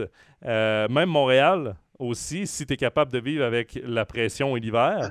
Euh, l'hiver, oui, je dirais ça, puis les trous, puis les routes, les, trous, puis les routes, puis les circulations, puis les bouchons sur les ponts. Puis... Bon, bref. Et la gestion du COVID, euh, Steph, aussi, non? Ah, ouf les couvre-feux. Euh, attention, la police qui tourne dans les rues le soir pour euh, dire aux gens rentrez, rentrez, sinon on va vous arrêter. Vous êtes limité, vous ne pouvez pas aller faire pisser votre chien là que vous voulez. Il y, a, pas mal de petits trucs à Montréal. Vous savez, un chien, là, c'est compliqué. Hein? Mais, bon, euh, il y a des marchés hyper intéressants. Et, d'ailleurs, il y a Frédéric qui dit que les marchés américains sont aussi plus intéressants fiscalement et cela défavorise ah ben fortement les équipes canadiennes. Attention, à Edmonton, attention, à Edmonton, y a, dans, au Canada, le Québec est hyper taxé. Euh, c'est une catastrophe. Mais euh, au Canada, à Edmonton, l'impôt est nettement, l'impôt provincial à Edmonton est nettement, parce qu'il y a deux, il y a l'impôt provincial et l'impôt fédéral. L'impôt fédéral, il est partout le même au Canada, la qui, celle qui est d'Ottawa. Et, l'impôt provincial au Québec, c'est une catastrophe. C'est une des régions au monde les plus taxées, évidemment. On parle de plus de 50 du revenu. Mais à Edmonton, quand vous jouez à Edmonton et Calgary, l'Alberta est une des provinces les moins taxées au niveau euh, fiscal. Pourquoi? Parce qu'il y a beaucoup, beaucoup de revenus du pétrole. C'est une province qui est riche parce qu'il y a beaucoup d'argent du pétrole, donc ils peuvent baisser les taxes. Euh. Donc, euh, si Edmonton, Calgary Et euh, euh, Floride, c'est les trois, les trois, les quatre marchés. Les deux équipes en Floride, les deux équipes d'Alberta, c'est les, les, marchés les moins taxés. C'est là où ça te coûte le moins cher à impôt. Je ne suis pas sûr qu'il n'y a pas le Texas. Oui, Texas, Dallas, aussi euh, est un marché qui a très peu La Californie est hyper taxée. Montréal est hyper taxé. ça, c'est que tu as quitté le Québec pour venir en Suisse. On sait, Pardon? J'ai pas compris. Tu as quitté le Québec pour venir en Suisse. Pour une raison de taxe. Avec mon niveau de revenu, évidemment, moi, je ne peux pas porter autant de taxes. Donc, euh, je, voilà, je suis venu en Suisse. J'ai même négocié un, un, package parce que quand je suis arrivé, ils m'ont dit Bon, Steph, moi, j'ai quand même du pouvoir de négociation, tu vois. Avec les milliards que tu as amenés. Euh, dans le chat, il y a Jérém qui dit parfois mieux vaut être dans une équipe sans grosse euh, star. Il y a Patrick qui dit euh, ils ont juste à prendre les meilleurs joueurs européens sans leur dire qu'on s'ennuie à Edmonton. Les joueurs, c'est une bonne idée, mais les joueurs se parlent entre eux et je pense pas que ça serait une rumeur qui durerait longtemps. Rodrigo qui dit est-ce que les équipes sont plus porteuses à l'est au Canada comparativement aux équipes de l'ouest? Je dirais que non parce que Ottawa est pas porteur du tout. Non, non. Euh, alors que Vancouver est un très bon marché de hockey. Je pense que Montréal et Toronto sont extrêmement porteurs parce que c'est les équipes les plus. C'est les Original Six, c'est des équipes porteuses. Euh, Winnipeg. Montréal, Toronto, Vancouver, c'est les trois plus beaux. Ouais. C'est les, euh, écoutez, c'est pas compliqué. En NHL, il y a. Si je me, ma mémoire est bonne, il y a six ou huit équipes qui font de l'argent. Les autres, ils, hmm. soit ils arrivent even ou ils en perdent. Donc, il y a six ou huit équipes, dont Montréal, Montréal, Toronto, Boston, New York, Chicago, quasiment les Original Six qui font des profits et qui, avec la répartition des revenus, font vivre les autres marchés. Mais Vancouver fait de l'argent aussi. Calgary Edmonton, c'est plus compliqué parce que c'est des petites villes, hein, c'est 500 000 habitants, c'est des petites villes. Ottawa, c'est une catastrophe. Ottawa, c'est une catastrophe, il n'y a plus personne dans les gradins, etc. D'ailleurs, euh, tout le monde se demande à quelle date ils vont déménager. c'est normal actuellement qu'il n'y ait personne dans les gradins, Steph. Actuellement, ils ne gagnent pas mais on est d'accord. Évidemment, évidemment, c'est le COVID, j'ai bien compris. Ils n'ont pas le droit, mais c'est une franchise qui, en temps normal, quand il n'y a pas d'euphorie et de délire collectif, qui n'attire pas non plus, qui a un président qui est complètement, M. Melnick, qui est complètement euh, compliqué. À Ottawa, les joueurs ne vont pas jouer à Ottawa parce que l'organisation a beaucoup, beaucoup de peine. La gestion d'organisation, c'est catastrophique, semble-t-il. Non, mais en manière aussi d'engouement populaire pur, Montréal et Toronto seront, sont deux, deux marchés exceptionnels pour ça. C'est probablement les deux meilleurs marchés de hockey, plus, plus, gros marchés de hockey au monde. Il faut avoir juste les épaules assez solides pour les lancer des marchés, c'est tout. Je peux vous dire un truc là, c'est Mitch, Mitch Marner et puis euh, Austin Matthews, hein, quand ils ont perdu dans les playoffs l'année passée, ils ont ramassé les gars. C'est pire, pire pour Marner qui vient de Toronto que pour Matthews qui est retourné aux États-Unis par contre. Quand tu viens de la place là.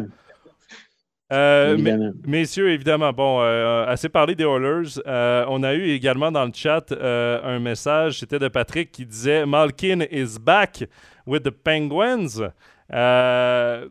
Il, il, est très content parce que ses Penguins vont bien. Malkin qui va. Comment? Ils n'ont pas besoin de lui actuellement. Ils n'ont même pas besoin de lui. C'est ça qui est surprenant. Les Penguins de Pittsburgh, à la première émission de la saison, je me souviens qu'on avait eu la question est-ce que c'est le temps de rebâtir, de passer à autre chose? Et ça fait plusieurs années qu'on se dit ben, ça commence les deux. Ils vont les échanger, puis se débarrasser, puis reconstruire, mais non. Parce que les Penguins n'ont plus vraiment de choix de repêchage. Ça fait longtemps qu'on repêche tardivement. Parce qu'on espère gagner chaque année, on, échange, on perd des, des bons jeunes joueurs. Et finalement, Neuf victoires consécutives pour les Pingouins. J'ai commenté la huitième contre San Jose, un match exceptionnel. Euh, probablement pas pour le coach, par contre, mais euh, pour le spectacle. Et euh, quand tu regardes l'alignement, il manque quand même des bons éléments. il manque un Evgeny Malkin depuis le début de la saison. Il manque Jason Zucker qui est blessé. il manque Jeff Carter qui est sur le protocole de la COVID. messieurs, il gagne. Et ils gagnent. Surprenant quand même, les Pingouins. moi, c'est le seul mot qui me vient. ils ont peut-être quand même le, joueur, je dirais, le plus complet, le plus, le plus intéressant à avoir dans une franchise, c'est forcément Sidney Crosby. Et, encore, Crosby, il n'a joué que 20 matchs hein, cette saison. Donc, il a lui aussi été longtemps absent. Ils ont, euh, ils ont euh, également euh, euh, Rust, qui est de retour de, maintenant aussi dans le jeu, il a joué que 14 matchs, mais il est déjà à 17 points. Ils ont Getzel, qui est actuellement aussi euh, en, feu. Mais c'est vrai, vrai, ce qui est intéressant, c'est qu'ils arrivent quand même à avoir un, ce noyau euh, dur de joueurs compétitifs. Euh, on en parlait juste avant de prendre l'antenne aussi ensemble. Euh, pas pour rien que le meilleur joueur au niveau comptable, c'est un défenseur et c'est Christophe Le Et Christopher Donc, voilà, ils ont ce noyau dur qui leur permet quand même d'avoir des résultats. Et puis à côté de ça, ils essayent de placer leurs leur jeunes. Je crois qu'ils ont même fait un échange là récemment. Euh, ils ont bougé en, prenant un Highlander, je crois, de mémoire. Euh, non, c'est un, joueur des, des Blackhawks. Euh, si tu parles de la transaction d'hier, là, c'est. Euh, c'est euh, ils ont donné Sam Rafferty, Lafferty contre un Newlander, Alex Newlander. Ouais, c'est ça, un Newlander, ouais. Exactement. Donc voilà, c'est aussi une franchise qui essaie de bouger, qui essaie d'amener quelques pièces, de relancer parfois certains jeunes aussi. franchement, c'est vrai qu'ils sont. C'est une équipe aussi qui développe, qui a développé ces jeunes, un peu comme Tampa Bay.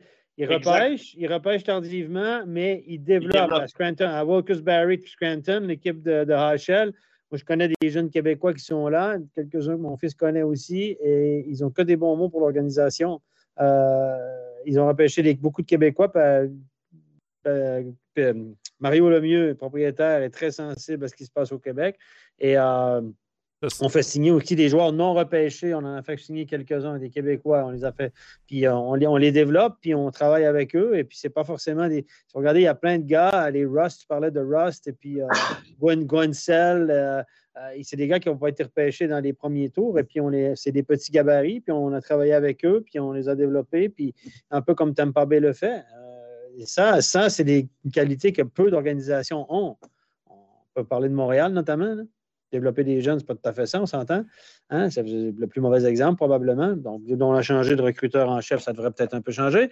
Mais, euh, mais il y a des, franchises qui. qui puis ça, c'est, ça, ça, te permet de corriger peut-être. Tu n'as pas besoin d'avoir le, coup de chance incroyable du gars qui va y arriver de toute façon.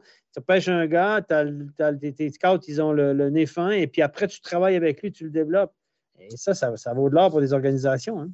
Euh, tu parlais de Mario Lemieux euh, qui avait une sensibilité envers le Québec. On va voir si LeBron James a la même sensibilité, puisque Mario Lemieux est plus propriétaire depuis euh, quelques mois euh, des Pingouins. Mhm, mhm. Il y a Rodrigo qui demande est-ce que les Pingouins, c'est la meilleure colonne vertébrale de la NHL Honnêtement, je pense que oui. Je pense qu'avec du leadership comme Crosby, Malkin, Le Temps, maintenant, on peut mettre Genzel comme un jeune vétéran, Rust.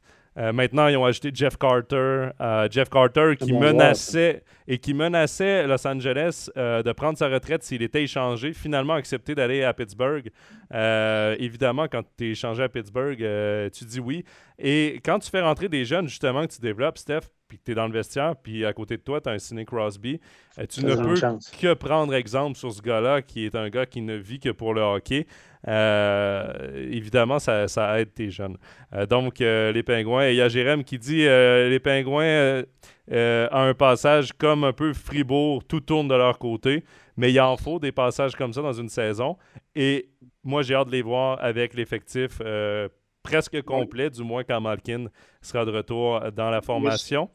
Le seul point, Jonathan, encore une fois, je reviens avec ça, ce sont peut-être les gardiens. Je ne sais pas vraiment si, euh, si Tristan Jarry peut vraiment aller chercher une Coupe Stanley avec cette équipe-là. Louis Demain, Cassé de Smith. Laurent. c'est peut-être le seul petit doute que je peux avoir au niveau de Pittsburgh.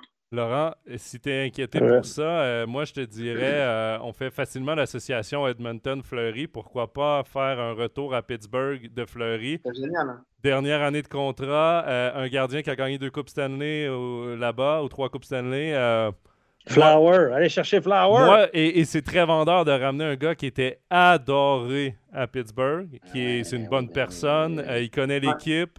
Euh, et il a toujours voulu retourner de toute façon à Pittsburgh. Il a toujours aimé euh, son passage là-bas. Moi, je. là aussi, hein, il faut échanger. Il hein. faut donner quelque chose en retour. Hein. Reste à voir ce qu'ils ont sous la en fin de contrat. C'est un joueur de location. Un joueur de location. 4 mois de Fleury, moi, je pense qu'il vaut, vaut pas si cher que ça. Un gars qui arrive en fin de contrat, ça veut dire que c'est quoi? si le gars avait un contrat de trois ans garanti derrière, etc., c'est compliqué. C'est plus beau plus, mais là, euh, c'est un joueur de location. Il reste une fin de saison. Il est payé jusqu'à fin mars, euh, mi-avril jusqu'au début des playoffs, le gars. Après, les playoffs, les gars, ne gagnent pas d'argent. Donc, le gars, il n'a plus de contrat après, donc il ne vaut pas grand-chose. Hein. C'est ce qu'on appelle des joueurs de location. Mais il ne vaut pas grand-chose. Il vaut quelque chose, mais pas tant que ça non plus. Je suis pas certain qu'ils vont avoir le. Ils vont demander le gros prix pour euh, Fleury. Puis Chicago qui vont nulle part. Au moins, tu peux récupérer quelque part quelque, chose en, en l'échangeant parce qu'ils font de toute façon pas les playoffs cette année. Euh, mais moi, j'ai juste une parenthèse sur Pittsburgh. On ne parle pas souvent de l'entraîneur. Lui, ça fait longtemps qu'il est là, Sullivan. Ouais. Et puis, euh, pour durer dans le métier comme ça, dans une équipe, il faut que, faut que tu fasses quelque chose de bien euh, à ce niveau-là. C'est vrai. Ouais, petite question de Patrick dans le chat. Est-ce que Nashville peut gagner la Coupe cette année? Évidemment, c'est dur à dire à ce temps-ci de l'année, mais moi, je les vois pas. Je les vois en playoff, mais je les vois pas nécessairement faire un long chemin en playoff. Je sais pas, les gars, si vous avez le même avis. Moi, non plus. Ben, évidemment, on se prononce sans En même temps, le Canadien s'est rendu en finale de la Coupe Stanley l'année passée, donc on ne sait jamais. Tout peut arriver en playoff. Ça, tu peux tenir 24e finalement, puis avec un coup de chance, tu peux passer au playoff. Et puis voilà, mais euh, on s'entend que les Canadiens ont été chanceux, ils ont été merdeux, comme on dit, au Québec l'année passée. nous qui étions ici, on pouvait le voir. Les Québécois, ils étaient dedans. on le voit cette année. Bon, peu importe. Mais euh, moi, je ne pense pas que Nashville a l'équipe pour aller au bout. Ce que j'ai vu de Nashville, je n'ai pas regardé tous les matchs de Nashville de l'extérieur comme ça. Si, si Edmonton et, McDavid dépendants, Nashville et Yossi dépendants. C'est sûr. Après, après, franchement, je ne les voyais pas être deuxième quand même de la conférence Ouest à cette heure de la vie quand même. Ça, c'est quand même assez surprenant de leur part. Euh, mais, donc, euh, mais, le Colorado est en train de revenir. Pardon? Colorado. Le, Colorado est en train de revenir. N'ont pas été épargnés par les blessures depuis le début de la saison. Et là, ont une équipe en santé et regardez-les bien passer devant euh, à toute vitesse. Oui, oui, c'est sûr. Mais quand même, je l'ai. Franchement, je n'aurais pas pensé qu'ils auraient pu aller jusqu'à la deuxième place quand même à ce moment-là de l'année. Mais c'est vrai que Colorado a peut-être euh, du coup une meilleure, un, meilleur effectif. Un McKinnon. Ils sont surprenants quand même, cette équipe de Nashville, je trouve. Oui. Oui, ils sont surprenants. Pour ça, gagné la coupe. C'est ça, mais euh, Colorado avec Rantanen, euh, avec euh, euh, McKinnon et tout ça. Landeskog, Kadri cette année qui, connaît une magnifique saison. C'est ça. Et puis ils ont aussi une bonne défensive à Colorado. Oui. Avec, Kale McCarr. Si, un petit but là. Si d'ailleurs, mais c'est ça. Si d'ailleurs vous n'avez pas vu le, le, le but en prolongation, de Kale McCarr dans un match, c'était il y a deux jours. Euh, allez voir ça. Il est exceptionnel, ce jeune homme. Et d'ailleurs, c'est un, des, euh, un des défenseurs. De, c'est le premier là, depuis les années, je pense, 90, début des années 90. Euh, un des défenseurs qui a obtenu les 20 buts le plus rapidement dans une saison. je pense que ça lui a pris 25 matchs. Le record était de 24 matchs. c'est tout un défenseur, Kyle McCarr. mais la, la, la feinte qu'il fait le long de la bande sur l'attaquant, moi, moi, moi, quand j'ai vu ça, les gars, je me dis, c'est les Harlem Globetrotters. Tu sais, c'est l'équipe qui est figurant en face. quand tu joues les Harlem Globetrotters, les gars font semblant, etc. Parce que ça peut, évidemment, il n'y a pas, d'opposition, c'est une opposition symbolique. Là. Euh, le gars, le gars c'est un jeune. Je ne me souviens plus de son nom qui joue avec Team Canada. Là. Je me souviens plus. Euh, bon, il s'est fait battre. Là. Et ça va l'air, des Harlem Globetrotters, mais je vais te laisser passer. Vas-y. Puis le gardien qui fait le bon même mouvement, puis qui se tasse. Puis ça avait quasiment l'air d'un truc arrangé tellement, tellement il l'a fait de façon extraordinaire. Euh, messieurs, il y a une question qui vient de rentrer. Rodrigo qui demande est-ce que la Floride, les Panthers de la Floride, peuvent gagner la Coupe Stanley oh, Eux, je pense que c'est leur année cette saison. Euh, c'est une très bonne formation. Grâce à leurs fans, parce que c'est une des meilleures équipes à la maison hein, cette année. Ils n'ont personne. Ils ont, personne. Ils ont 3 4 000 personnes par match. Tout le monde descend pour que ça ait l'air plein, là, mais il n'y a absolument personne. J'ai un de mes potes qui était là au dernier match. Quand est-ce qu'ils ont joué la Floride? C'était il y a deux jours. Euh, j'ai vu un match qu'ils ont joué à la maison, je ne sais plus contre qui. J'ai un pote qui m'a écrit, il dit Regarde, Steph, je suis dans la patinoire, il m'a montré, c'est absolument vide en haut, il y a absolument. Ils vendent des billets. À... En plus, c'est rempli que de Québécois en plus.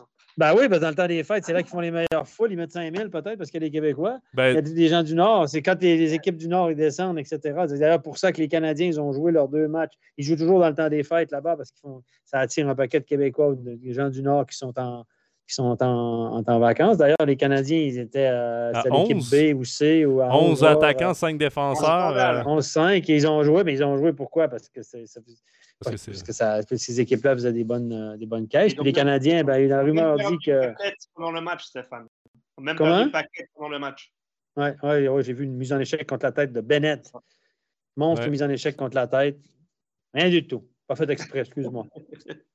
et pour terminer sur la Floride, là, euh, Steph, en début d'émission, tu parlais d'un joueur sous-estimé à Logan Couture. Alexander Barkov est aussi un joueur sous-estimé, probablement un des meilleurs centres de la Ligue nationale qui est exceptionnel. Ouais. Jonathan Huberdeau est super bon aussi. Le- Et le compagnie. seul problème qu'ils ont pour eux actuellement, c'est Borowski, là, qui est, qui est vraiment pas bon. Euh, Mais qui est- Il y a Il est 15e, 15e gardien de la Ligue en matière de, de- de pourcentage d'arrêt, par exemple.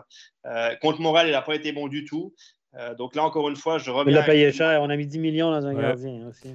Parce qu'il a gagné deux trophées Vézina à Columbus. Mais par contre, il y a Spencer Knight derrière, qui est un jeune en progression, euh, qui est un très bon euh, Tu vas défenseur avec lui la Coupe Stanley ou tu vas avec celui qui coûte le plus cher? Euh, je te rappelle qu'il y a un certain Matt Murray qui est passé devant Marc-André Fleury, oui. euh, devant le filet euh, une, euh, pendant Bon deux, sa- deux Coupes Stanley des Pingouins. Il y a également Rodrigo qui dit Duclair, waouh, euh, oui, il joue une très bonne saison. Patrick qui dit Moi, je vois bien euh, les Hurricanes de Caroline gagner la Coupe. C'est vrai qu'ils ont une très bonne saison. Euh, messieurs, on met de côté là, les pronostics. Euh, on revient sur euh, le dernier sujet de la soirée et on va parler de ton joueur préféré, Steph, euh, qui est Cole Caulfield. Cole! Non, Je t'ai dit qu'on y reviendrait.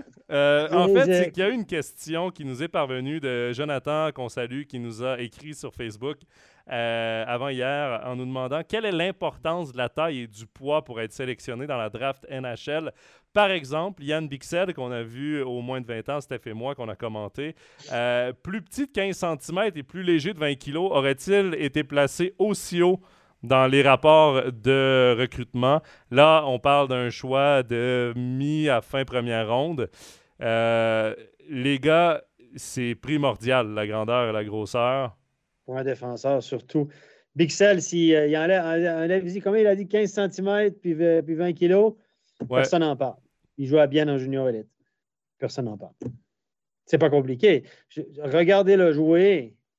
Il n'y a, a rien de Romagnosi, là. Pas des super mains. Il ne patine pas si bien que ça. Euh, mais il est gros puis il est grand. Il est pas mal, puis il est gros puis il est grand. Donc, on se dit, attends, lui, on va travailler avec lui. On va juste avoir un coup de patin minimum légal. Et, avec sa grande portée, etc., il les aime en NHL. Il y en a un qui joue avec les remparts de Québec, qui, mesure 6 pieds 8, qui joue avec euh, un copain à mon fils, un défenseur. Là. Euh, 6 pieds 8, 230 livres. euh, C'est un, joueur de basket, carrément. C'est une tour de contrôle. Euh, dans sa première année à Chicoutimi, il avait l'air d'une girafe. Là, il s'est à peu près patiné. Il n'est pas si mal. Euh, et puis, il a été drafté par Chicago, puis ils l'ont signé, etc. Ces, ces gars-là, là, c'est des. Chara, il paraît que c'est une catastrophe à cet âge-là aussi. Et puis, finalement, il est devenu un joueur de NHL. Moi, je pense qu'on va lui montrer à jouer au hockey un peu, puis il va, il va jouer à NHL, ce gars-là. Je ne serais pas surpris qu'il joue à NHL. Mais s'il était plus petit, personne n'en parlerait parce qu'il n'est pas assez talentueux. C'est pas compliqué, c'est comme ça, surtout pour un défenseur. Ben, on- Je vais prendre un exemple suisse, justement, euh, en matière de patinage, euh, en matière technique. Est-ce que Sigenthaler jouerait en NHL s'il était Non. possible Non. Non, là, j'aurais aimé- je- C'est un gars qui grandit très, très vite aussi. Quand tu grandis très vite, tu arrives au draft d'NHL, puis que ta maturité. Nino Niederreiter, c'était un homme à 18 ans. Simon Knack, c'était un homme à 18 ans. Timo Meyer, c'était un monstre à 18 ans. Ben, tu joues avec des juniors, donc tu as toutes les chances de performer, tu as la forme physique, donc tu attires les regards, puis tu es un blue chip en NHL. Quand tu es gros, puis tu es grand, puis tu pas si mal, tu un blue chip parce que si tu réussis pas à jouer top 6 ou top 4 défenseur, on va quand même faire un joueur de rôle de toi. Tu vas frapper sur une 4 et tu vas bloquer des shoots ou tu vas jouer dur en défense. C'est comme Sigan Tyler. C'est un gars, c'est un 5-6 dans cette ligue-là, voire un 7. Il est 5-6 dans une équipe faible. Euh, voilà, donc c'est des blue chips parce que tu dis, lui, il a le gabarit, pas si mal, on va le prendre, puis s'il n'y arrive pas, on va quand même en faire un joueur de rôle. Ben là, c'est- comme ça que ça marche. Si tu es petit ou petit moyenne stature, ben là, il faut que tu fites dans le truc parce que si tu n'es pas capable de jouer dans ton rôle en NHL, ce pourquoi on t'a repêché, mais tu ne pourras jamais. Cole Caulfield, typiquement Cole Caulfield, c'est un nain, excuse-moi. C'est un gars hyper talentueux. Jusqu'à maintenant, qui a connu beaucoup de succès. Bon, il a joué avec Jack Hughes dans le programme américain. Il a joué universitaire, il a, eu, il a marqué des buts, etc. Mais là, à ce niveau, au niveau qui est là, bon, là, il ne joue pas dans une bonne équipe, il est mal entouré, etc. Mais tu vois qu'il est tel physiquement, au bout d'un moment, là, il arrive à un contre un contre les défenseurs. là. Les gars, ils mettent la main. là. Fini. C'est fini. C'est fini. Les gars, ils tassent avec. Sur, au bout d'un moment, il y a une limite physique. Là, tu peux pas. Non, moi, je ne pourrais pas jouer au basket en NBA. là. Même si c'était super bon. Je suis d'accord, mais je ferais, je ferais quand même une exception entre un, déjà un attaquant et un défenseur. Oui. Déjà. Donc, euh, en effet, euh, défenseur grand et gros, ça aide. ça aide, c'est presque essentiel. Les défenseurs, c'est un souci. Si tu es attaquant et que tu es un joueur exceptionnel, d'être petit, tu peux essayer de compenser ça. Mais il y a petit puis petit. Il y a petit puis petit. C'est ça. Il y en a combien qui mesurent moins d'un mètre? Euh, moi, j'ai compté l'année passée, les gars. Je le répète, sur les 700 joueurs d'NHL l'année dernière, quand j'avais écrit une chronique là-dessus, sur les 700 joueurs d'NHL, combien mesurent moins d'un mètre 80, donc 1 mètre 77 en baissant? Je sais pas. 14. OK. 14 au total dans la Ligue nationale de hockey, il y en avait 14. Donc, c'est sur 700, 2% Même pas un par équipe. Combien il y en a qui mesurent moins d'un mètre 80? Donc là, je viens de rajouter les 1 mètre 79, 1 mètre 80, 1 mètre 79, 1 mètre 78. 50, même pas deux par équipe. Crosby fait partie de ça. Phil Kessel fait partie de ça. Ce pas des grands, des grands gaillards. Donc, 1m80, c'est pas si petit que ça, c'est 5 et 11. 5 et 10, 5 et 11. Donc, les gars, à un moment donné, je veux dire, euh, Dallas s'est rendu en finale de la Coupe Stanley, il n'y a pas un joueur en, en, dessous de 6 pieds, en dessous d'un mètre 83. Mm. Euh, Saint-Louis, c'était des armoires à glace. Euh, il y a le discours. Il y a, oh oui, il y a Patrick Kane qui mesure 1m79. Euh, tu as l'autre qui joue à Chicago. De Brinkat. Tu as 3 4 de Johnny Godreau, Johnny Hockey. Tu as Torrey Crew qui joue à Boston, qui a signé un gros contrat 5 et 9 en défense. Tu ne le vois plus trop. Euh, c'est juste tu as Brandon Gallagher qui mesure un 5 et 9 euh, qui, qui, partout. Lui, il a, ont 6 millions de contrats pour les, les 6 prochaines années. Dire, le gars, il, pédale, il pédale, il pédale, mais il n'arrive plus rien, il n'y a pas assez de patins ça reste une ligue de géants. Vous faire ce que vous voulez. Si tu mesures en, en dessous d'un mètre 80, regardez, André Ghetto, sérieusement, vous allez me dire qu'il n'est pas meilleur que, que bien les joueurs de NHL? Non, mais trop on, petite. on va trop petite. Il est trop petite. Le principal de Montréal pendant des années, si on prend le cas de Cole Caulfield, c'est la personne qui était en charge du recrutement à Montréal. Ah ouais, Trevor Timmons, il n'est plus là non plus. Hein? Ouais, mais... Il en a fait des conneries, mais tu sais, Cole Caulfield, c'est 5 pieds 7 pouces, c'est 1 mètre 70. C'est plus petit que Garrett Rowe encore. Ben non, mais sérieusement, c'est pas petit, là. C'est très, très, très, très, très petit. Écoutez, honnêtement, moi, je le vois jouer, je trouve qu'il fait pitié. Je trouve qu'il essaye des trucs, tu dis, attends, c'est pas possible, il va jamais y arriver. C'est juste, c'est un shooter. Il n'arrive même pas à shooter, même sur le powerplay. Là, tu vas me dire, il est mal entouré. OK. Si je jouais avec Connor McDavid, probablement qu'il y aurait 10 goals. Mais quand même, il arrive pas. Il perd ses duels. Il n'arrive pas à récupérer de rondelles. Euh, il essaye de déjouer des joueurs. Puis il a l'air, comme on dit au Québec, il y a quelqu'un qui me disait ça l'autre jour, il a l'air d'un midget 2C qui joue en NHL. Il a l'air d'un novice qui joue, un novice top qui joue en Liga. Sérieusement, je suis désolé de dire ça, mais il a plein de talent. Mais lui, il faut qu'il s'en vienne en Europe. Il va marquer des petites goals. c'est sûr. Moi, je veux relativiser un peu les choses sur Cole Caulfield. Je suis sûr, Parce que euh, Cole Caulfield, puis ça revient à la question. Euh, si tu enlèves euh, de la grandeur puis du poids à Bixel, non, c'est pas un choix de première ronde. Si tu en ajoutes. si, même pas si tu ajoutes 7 cm à Cole Caulfield, probablement qui est un choix top 10 parce que c'était un des plus beaux talents de son repêchage. Ah oui, euh, meilleur marqueur de but. C'est là justement, mais c'est là justement où euh, oui, il a joué avec Jack Hughes, mais en même temps, quand il était au Wisconsin euh, à l'université, il n'y avait plus Jack Hughes, puis il marquait quand même. Cole Caulfield. Il ne faut jamais oublier que même à côté de quelqu'un qui est bon, il faut quand même toujours mettre le puck au fond, hein, Stéphane. Oui, il y a vraiment un. Oui, puis là, les gardiens, quand tu arrives à l'achat, les gardiens sont meilleurs faut que tu tires de plus loin parce que tu ne peux pas rentrer dans ça. Le Caulfield, il ne peut pas aller dans ça. Tu sais qu'on parle d'aller inside, dans la ligne imaginaire des points d'engagement, aller inside. Ça, j'en fais. Ça fait trois ans que j'entends ça en Amérique du Nord. Il faut aller inside, il faut aller drive in net, il faut aller inside. Caulfield, comment tu veux qu'il rentre inside? En passant à tes jambes des joueurs? Mais moi, Cole Caulfield, les gars, je suis pas d'accord pour dire qu'en ce moment, c'était pas un bon choix du Canadien. Je m'explique. Les Canadiens de Montréal ont été pointés du doigt à, nombre, à nombreuses reprises parce qu'ils ne prenaient pas le meilleur joueur disponible à leur rendre repêchage. Cette fois-là, ils ont pris le meilleur talent brut disponible. Le problème, c'est qu'il est 1m70. Par contre, si on... Euh, en talon. avec des talons. Mais en playoff l'année passée, un playoff, des playoffs où c'est un jeu serré physique, il s'est plutôt bien tiré d'affaire pour un gars qui avait aucune expérience. La différence, et pour faire un parallèle, c'est sa deuxième saison. Maintenant, les équipes l'ont sur le radar. Lui, là, il a passé l'été aux États-Unis en faisant la NHL, c'est facile. Euh, moi, je vais remplir le but cette saison. Il y a même Trevor Zegras, qui est un bon ami de Cole Caulfield, un joueur euh, Anaheim d'ailleurs, qui va sûrement être euh, parmi les, les, sélections pour le trophée Calder à la meilleure recrue. Zegras a tweeté combien de buts pour Caulfield cette saison? 40 ou plus ou 40 et moins. C'est à ce point-là que tout le monde le voyait gros et que lui s'est vu gros aussi. Sauf que euh, Cole Caulfield a frappé un mur au, début de la saison. Il a frappé un mur comme le Canadien en entier a frappé un mur. Et c'est là où je veux prendre. Moi, je prends mes réserves sur Cole Caulfield parce que si ça devient un marqueur de 20 buts, ben ce sera déjà ça. Il y en a combien des marqueurs de 20 buts en ce moment avec le Canadien? Zéro. Donc. Je suis d'accord avec toi. Peut-être qu'en changeant, en apprenant à jouer, là, le problème, c'est que Cole Caulfield devrait être dans la Ligue américaine pour apprendre à être à être euh, efficace sans la rondelle, à savoir se positionner, à changer son jeu unidimensionnel. Le problème, c'est qu'à Montréal, c'est des blessés depuis le début de la saison. C'est la pire équipe de la Ligue et on le ramène avec le Canadien. Pourquoi? quand je suis allé au Centre Bell euh, au mois de novembre, les gars, Cole Caulfield, son maillot est partout. Son visage est tapissé sur le Centre Bell.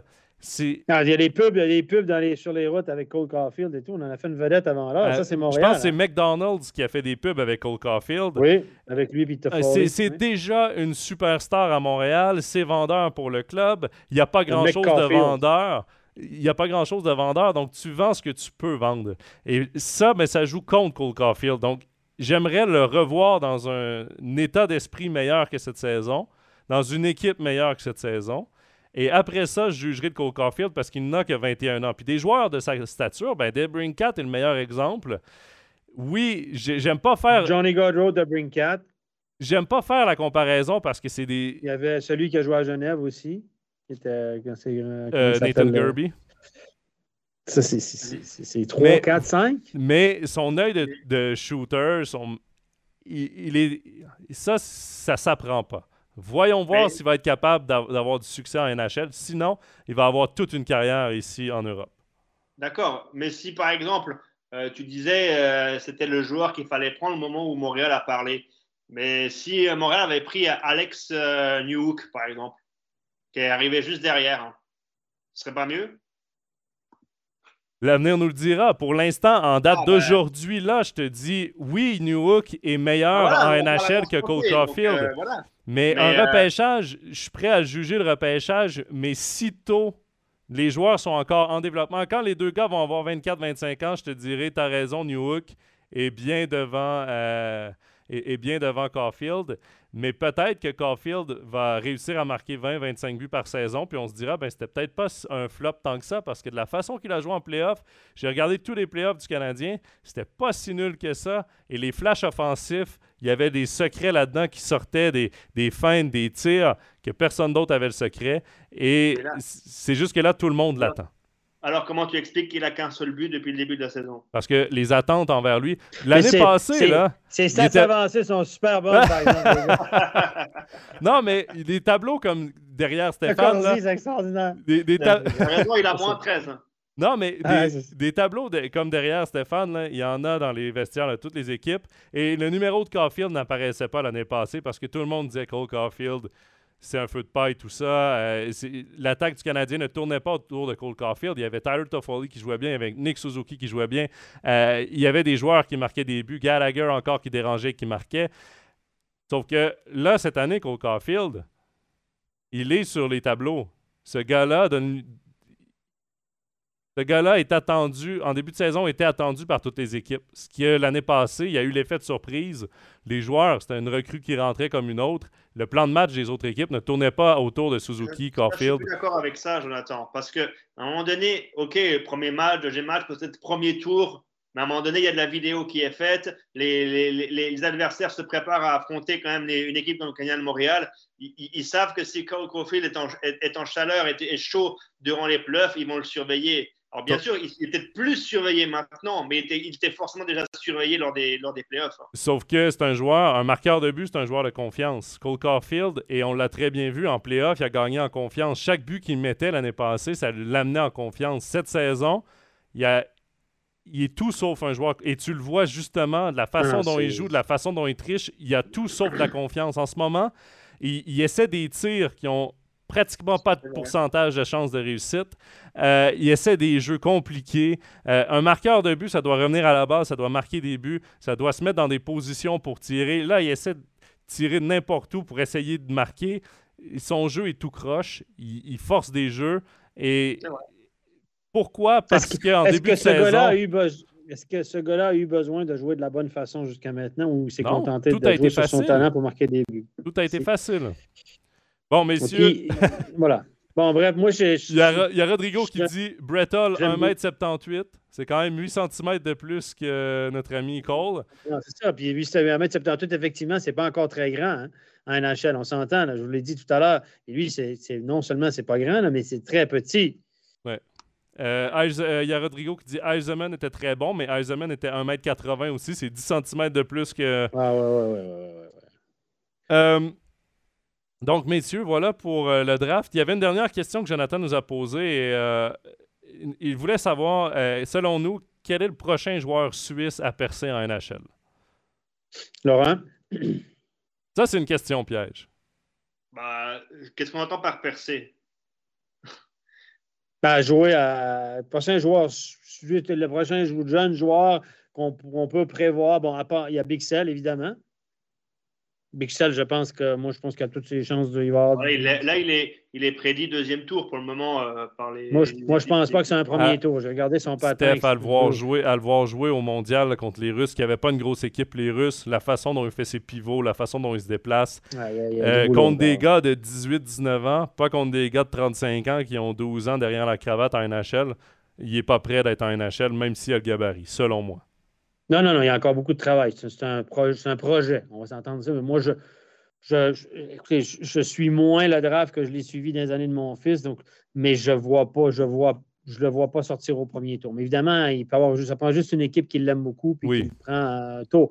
Mais moi, c'est un, c'est une long shot, comme on dit, comme c'est un, c'est un pari intéressant à deux, troisième tour, à mon avis. Je pense que, Parce qu'il est gros et grand. je pense que Ce qui le est prédit pour le moment, deuxième tour. Après, Bon, après, toi, les prédictions. je peux vraiment dire répondre à ta question, Jonathan, mais moi, je, je sais qu'on a beaucoup parlé avec Stéphane à l'époque où il était en Suisse. On n'en a pas forcément parlé aujourd'hui. On voulait peut-être le faire, mais moi, je, je veux quand même garder un œil sur ce qui se passe avec Yanis euh, Moser à, à l'Arizona parce que s'il est quand même bluffant, ce gamin, depuis le début. Ouais, mais lui, ah, lui, lui, je le considère. Lui, ça. parce que la, la question, elle concerne les prochains. Là. Ouais. Ben, Mozart, il est déjà là. Je pense que c'est pas la question. La Même question, chose pour c'est Schmid, je là. Akira Schmid, je pense qu'on peut le considérer déjà euh, à la porte. Là. Le Ouais, gardien. ça, ça, euh, c'est une surprise Jersey. pour moi, parce que moi, j'ai joué en junior élite. Ça, c'est une grande surprise pour moi. Mais qui sont les prochains, vraiment, les jeunes? là, qu'on- qu'on- la question, probablement, c'est qui sont les prochains qu'on ne connaît pas? Il y a Bixel, OK, qu'on qu'on- qu'on connaît depuis cette année. Toutes ses chances d'y arriver. En tout cas, il, va, il, devrait faire, euh, il devrait rouler sa bosse en Amérique un certain nombre d'années. Après, Bah, franchement, moi, je vois personne, mais je sais pas. moi, je connais assez bien euh, euh, 2001, 2002, 2003, 2004, euh, 2005. Euh, je ne connais pas tous les joueurs en Suisse de 2005, là, mais je ne vois pas un incontournable.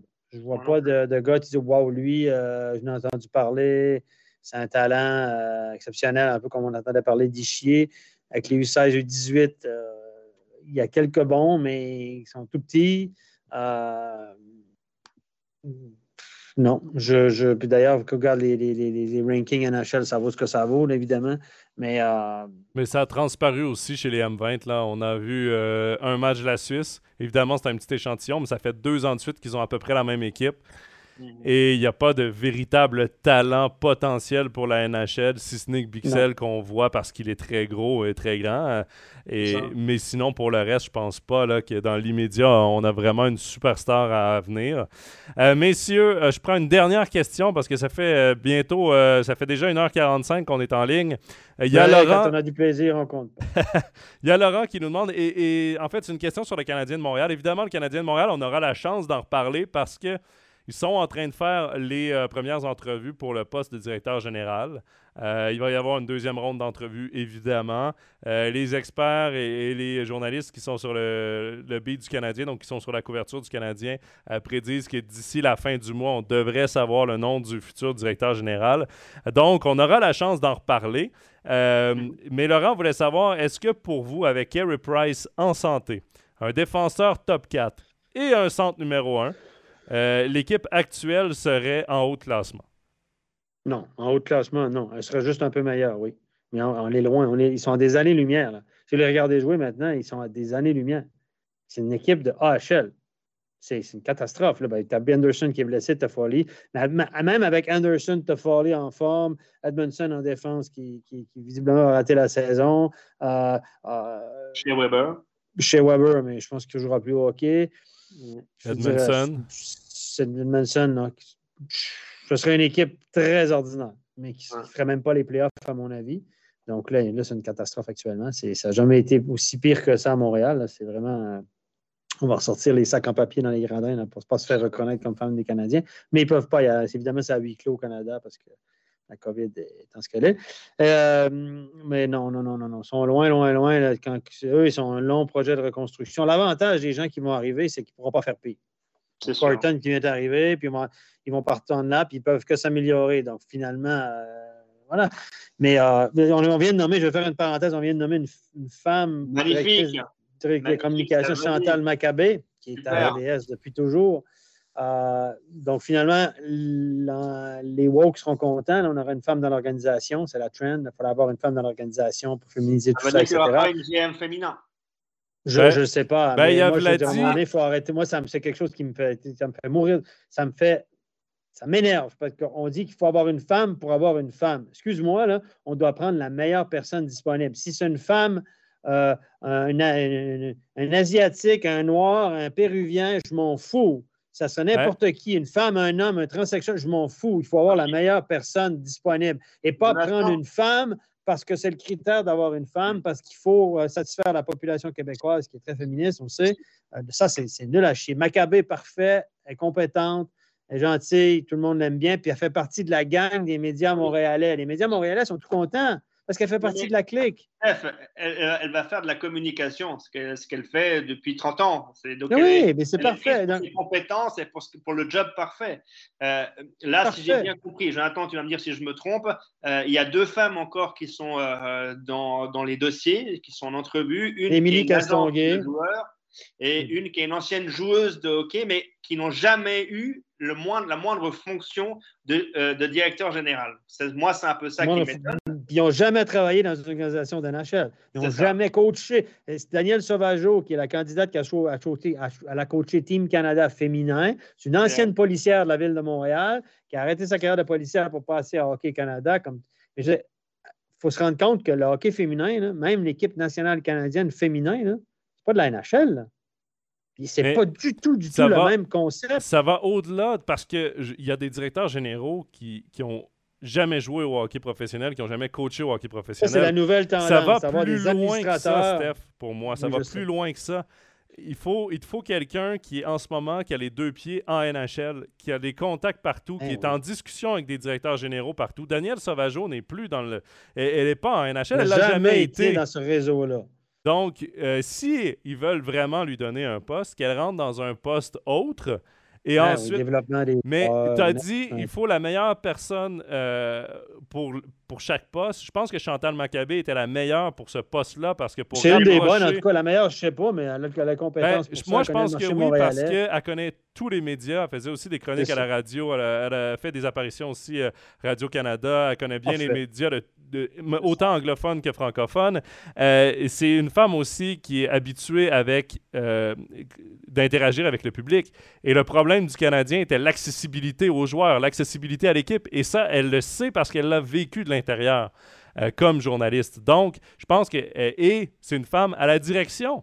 Parce que son, son titre de vice-présidente de communication, elle se réfère à Jeff Molson, qui est le président. Donc, c'est un poste de direction. C'est parfait. Maintenant, le DG, moi, j'ai Émilie Castonguay, je la trouve quand même plus intéressante comme candidature que Daniel Sauvageau, mais encore là, c'est une agente de joueurs. euh, qui n'a pas énormément de millage non plus en NHL. Donc, moi, je me tournerais vers des, des, têtes de hockey. Et là, je dis ni homme ni femme, des têtes de hockey qui ont déjà des pieds dans, euh, en NHL. Et, je vais contre Vladi là-dessus, qui parie que ce sera une femme. Moi, je suis convaincu que ce sera un homme. Euh, bon, y a Je pense que la femme qui ont à placer, ils l'ont placé. S'il y a une deuxième à placer, ça va être un job de tablette quelque part dans l'organisation développement. Euh, Ellie Wickenheiser à Toronto. Euh, au développement des joueurs. Quand il est allé au, au camp de Toronto, elle était là sur la glace, elle a longuement parlé avec lui. Euh, il a trouvé ça très intéressant au développement des joueurs, une des filles dans l'organisation, etc. C'est super. Il y en a une qui va être scout, je ne sais plus, euh, la, Granato qui va être scout pour les Kraken de Seattle, je crois. Et j'ai pas de problème qu'il mette une femme dans l'organisation qui est à son poste. Mais moi, Émilie Castonguay, par la bande, par les personnes interposées qui la connaissent ou qui font faire avec elle, euh, elle est agent d'un agent d'un joueur que mon fils connaît bien notamment. Euh, je ne vois pas l'intérêt de s'enlever le Canadien de Montréal dans un job suicidaire alors qu'elle peut faire beaucoup d'argent en restant dans le background comme agent. Elle gère, Alexis Lafrenière. Alexis Lafrenière doit lui rapporter beaucoup, beaucoup, beaucoup d'argent, va lui rapporter de l'argent en ah publicité déjà. Donc, je ne vois pas l'intérêt d'aller se foutre dans un job à pression, casse-gueule, dans un milieu euh, encore très macho déjà, d'une part, je trouve, je pense, la NHL, c'est encore le Boys Club. Et puis, je ne vois pas l'intérêt pour elle. Elle a le job parfait. Et puis, il paraît qu'elle est super heureuse, puis elle est super compétente, puis elle est très... Je ne vois pas l'intérêt pour elle. Daniel Sauvageau, pour moi, c'est aussi... elle a postulé, apparemment. Donc, euh, mais entre postuler et obtenir le job... Elle a postulé, c'est vrai, ça? Tu as vu, as vu la postulation, toi? non, mais elle fait partie... Je ne sais pas. Ben, écoutez, c'est sûr, que son offre un job à 2 millions par année pendant 5 ans, 10 millions.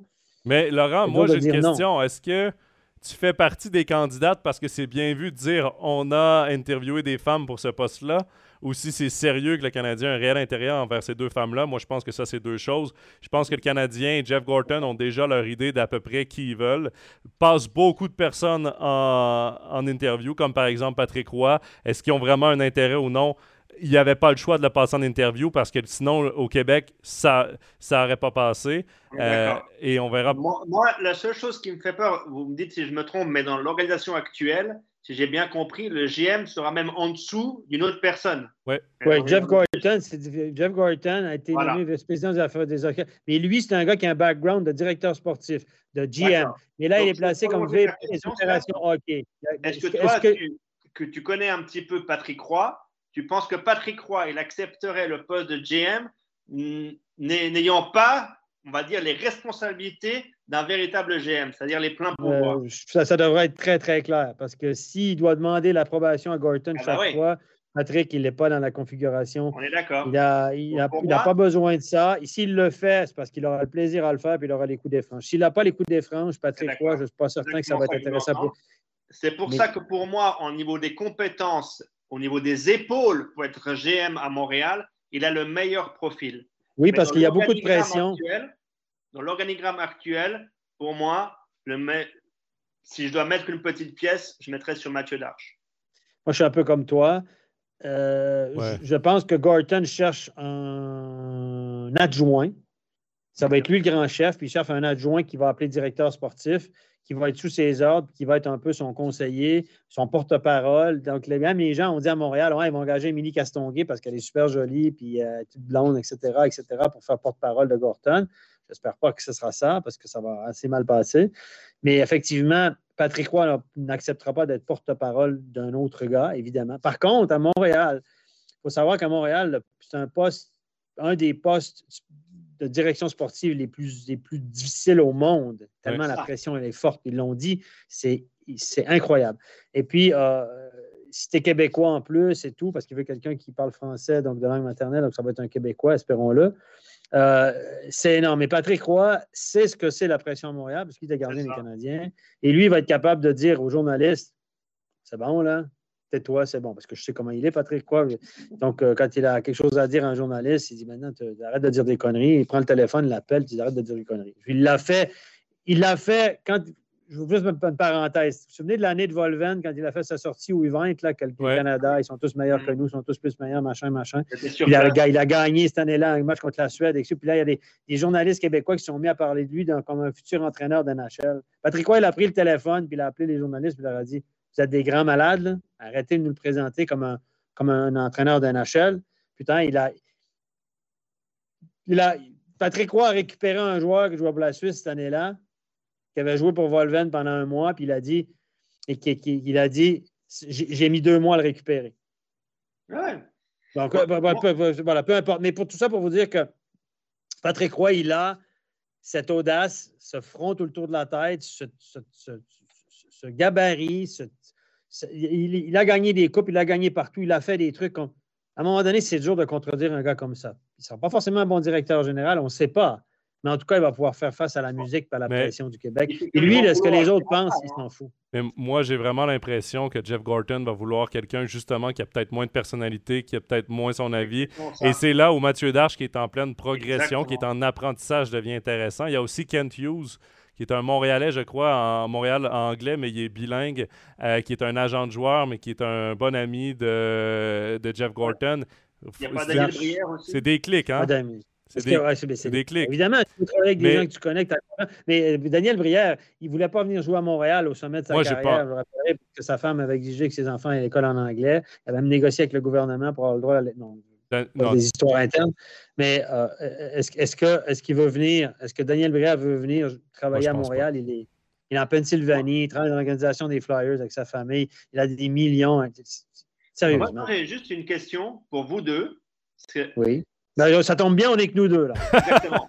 Est-ce que vous pensez que Logan Mayou aurait été drafté par le Canyon de Montréal avec Chantal Maccabé déjà présente au Canyon de Montréal? Et sinon, parce qu'elle, elle est sortie dans les médias pour dire. Oh, oui. écoute, elle n'aura pas son mot à dire au direct. Elle n'aura jamais son mot à dire pour les décisions sportives. Elle est porte-parole, directrice de la communication. Je suis d'accord. On va pas demander son avis quand on va repêcher un joueur. Mais honnêtement, Là, ils ont fait une erreur. Ça, c'est ce qui a coûté d'ailleurs le poste à Bergevin. Oui et non, Steph. Oui et non, je suis pas d'accord qu'elle, pas qu'elle n'aurait pas son mot à dire. C'est pas elle qui va décider qui on draft. Mais je vais plus loin que ça. Euh, d'accord avec toi, je pense. Elle est au courant de tout ce qui se passe. Parce que c'est elle qui, filtre l'information qui sort. Et euh, quand ils ont décidé, évidemment, c'était Paul Wilson qui était euh, à son poste avant comme VP Communication. Je suis pas certain qu'il était à la table de draft, qui a décidé, mais probablement parce qu'en même temps, il y a de la communication qui doit sortir rapidement quand on fait un draft. Euh, en connaissant l'histoire de Logan Mayou, je, pense qu'elle aurait peut-être sonné une cloche en disant les, gars, êtes-vous sûrs? Parce que regardez ce qui vous attend. Regardez ce qui vous attend après. c'est ça. Et après, c'est peut-être qu'elle les aurait fait réfléchir. pas du genre à demander l'avis à, mais, à grand Mais il y a un autre, juste je vais revenir pour rebondir, quand on parle de Mathieu Dash, mais il y a un, autre nom qui est moins connu ici. On parle, c'est Marc Denis. Marc Denis, qui est un ancien gardien d'NHL, qui a joué avec Team Canada, etc., qui n'a pas eu une carrière extraordinaire, euh, mais qui est revenu au Québec, qui travaille pour RDS comme consultant, qui fait un super bon travail. il est propriétaire de, en Ligue junior majeure de Québec, non? Il était euh, dans le, à la direction des Saguenayens de Chicoutimi quand mon fils était là. J'ai eu l'occasion de lui parler à de nombreuses reprises. Euh, même mon fils se connaît bien parce que la copine de mon fils était les parents de la copine de mon fils avec Marc Denis, c'est des amis personnels. Donc, euh, donc vraiment, je, par personne interposée, personnellement, j'ai pu parler à Marc Denis. Je l'ai eu au téléphone quelques fois. C'est vraiment un gars brillant, intelligent, posé, qui a de l'expérience de NHL, qui fait un bon job comme consultant, qui a le. Les gens l'adorent comme consultant. Il a toujours un regard. Euh, et euh, on parle de lui, il a posé sa candidature et mhm. je pense qu'il va être pris en compte sérieusement. Moi aussi, je pense, je pense qu'il va être pris en compte. Et actuellement, il vient de RDS, hein, ça peut aider apparemment. non, mais ben, écoute, oui. Steph, ben, moi je pense qu'il va être plus pris en considération que Roberto Luango. Oui. oui, oui, Parce que Luango, je le classe dans la même partie que Daniel Brière. Marc Denis, je le mets comme Mathieu Darche avec moins d'expérience dans un club d'NHL. Mais avec, c'est un gars qui, était, qui est hyper intelligent, avait gagné le trophée meilleur euh, étudiant athlète. C'est un gars qui gravite autour du Canadien depuis de nombreuses années. Euh, c'est un gars qui a, été dans la direction d'un club de LHJMQ. Euh, il, coche pas mal de cases. Oui, il coche pas mal de. Il coche toutes les cases. D'ailleurs, il y a un article dans la presse cette semaine. Et puis, c'est un gars de la gang. il fait partie du Boys Club de Montréal, le petit réseau des médias québécois, la gang, qui gravite autour des Canadiens qui sont à TVA Sport, à RDS, à la presse, au Journal de Montréal. C'est un Boys Club, Girls Club, Boys Club d'à peu près une vingtaine de gars. Puis là, tout à coup, les gars dans les médias, les médias écrivent des articles en disant ben lui, il y, en a qui, sont, qui aiment Patrick Roy, mais qui ne l'aiment pas trop parce qu'ils savent que Patrick Roy va les envoyer chier de temps en temps. Puis il va leur dire arrêtez de dire des conneries, les gars, vous n'avez aucune idée. Tandis que Marc Denis, c'est le copain, c'est le gars de la gang. Il vient d'être nommé, Marc Denis, à la tête d'un groupe de travail pour relancer le hockey au Québec, pour refaire du hockey d'élite et comment redynamiser le hockey au Québec si tant est que les jeunes pourront jouer après le COVID, là, parce qu'au Québec, on les arrête chaque fois, c'est pas grave, les jeunes, on peut, les arrêter de faire du sport, c'est plus important de sauver. Euh, c'est égal, ça, c'est une petite frustration de ma part. Mais si les jeunes peuvent retrouver, jouer au hockey un jour au Québec, on peut leur donner la permission euh, de jouer au hockey au Québec. Ben, lui, il fait partie du comité pour relancer avec Jocelyn Thibault, avec Dominique Ricard, avec un paquet de gars. Donc, il est bien vu. Il fait partie du Boys Club. Il fait partie de la gang. Puis les journalistes sont contents d'avoir un gars de la gang parce que quand tu connais le gars de la gang, c'est un chum, ben, c'est plus facile de travailler avec lui, ton chum. Il va te répondre, puis il va te dire Ouais, mais là, je te le dis, mais t'en parles pas. Puis c'est dur. C'est dur de passer comme Chantal Maccabé. C'est une fille de la gang. Elle va passer chef de la communication, puis elle ne pourra pas tout dire. Mais au moins, les gars, ils vont avoir l'impression de dire Chantal, on se connaît, écoute, euh, ça. Mais c'est ça quand même. Elle connaît la problématique des médias de Montréal, elle va les aider, mais à un moment donné, elle va être obligée de dire stop, les gars, je peux. Mais, et, puis, Marc Denis, les médias Montréal sont en train d'en faire la promotion. Ouais. Puis ça, ça va être un facteur important. Tu sais, quand tu es à l'extérieur de ça, tu vois ça. Les gens au Québec, ils ne perçoivent pas ça. Mais Marc Denis, c'est un gars de la gang.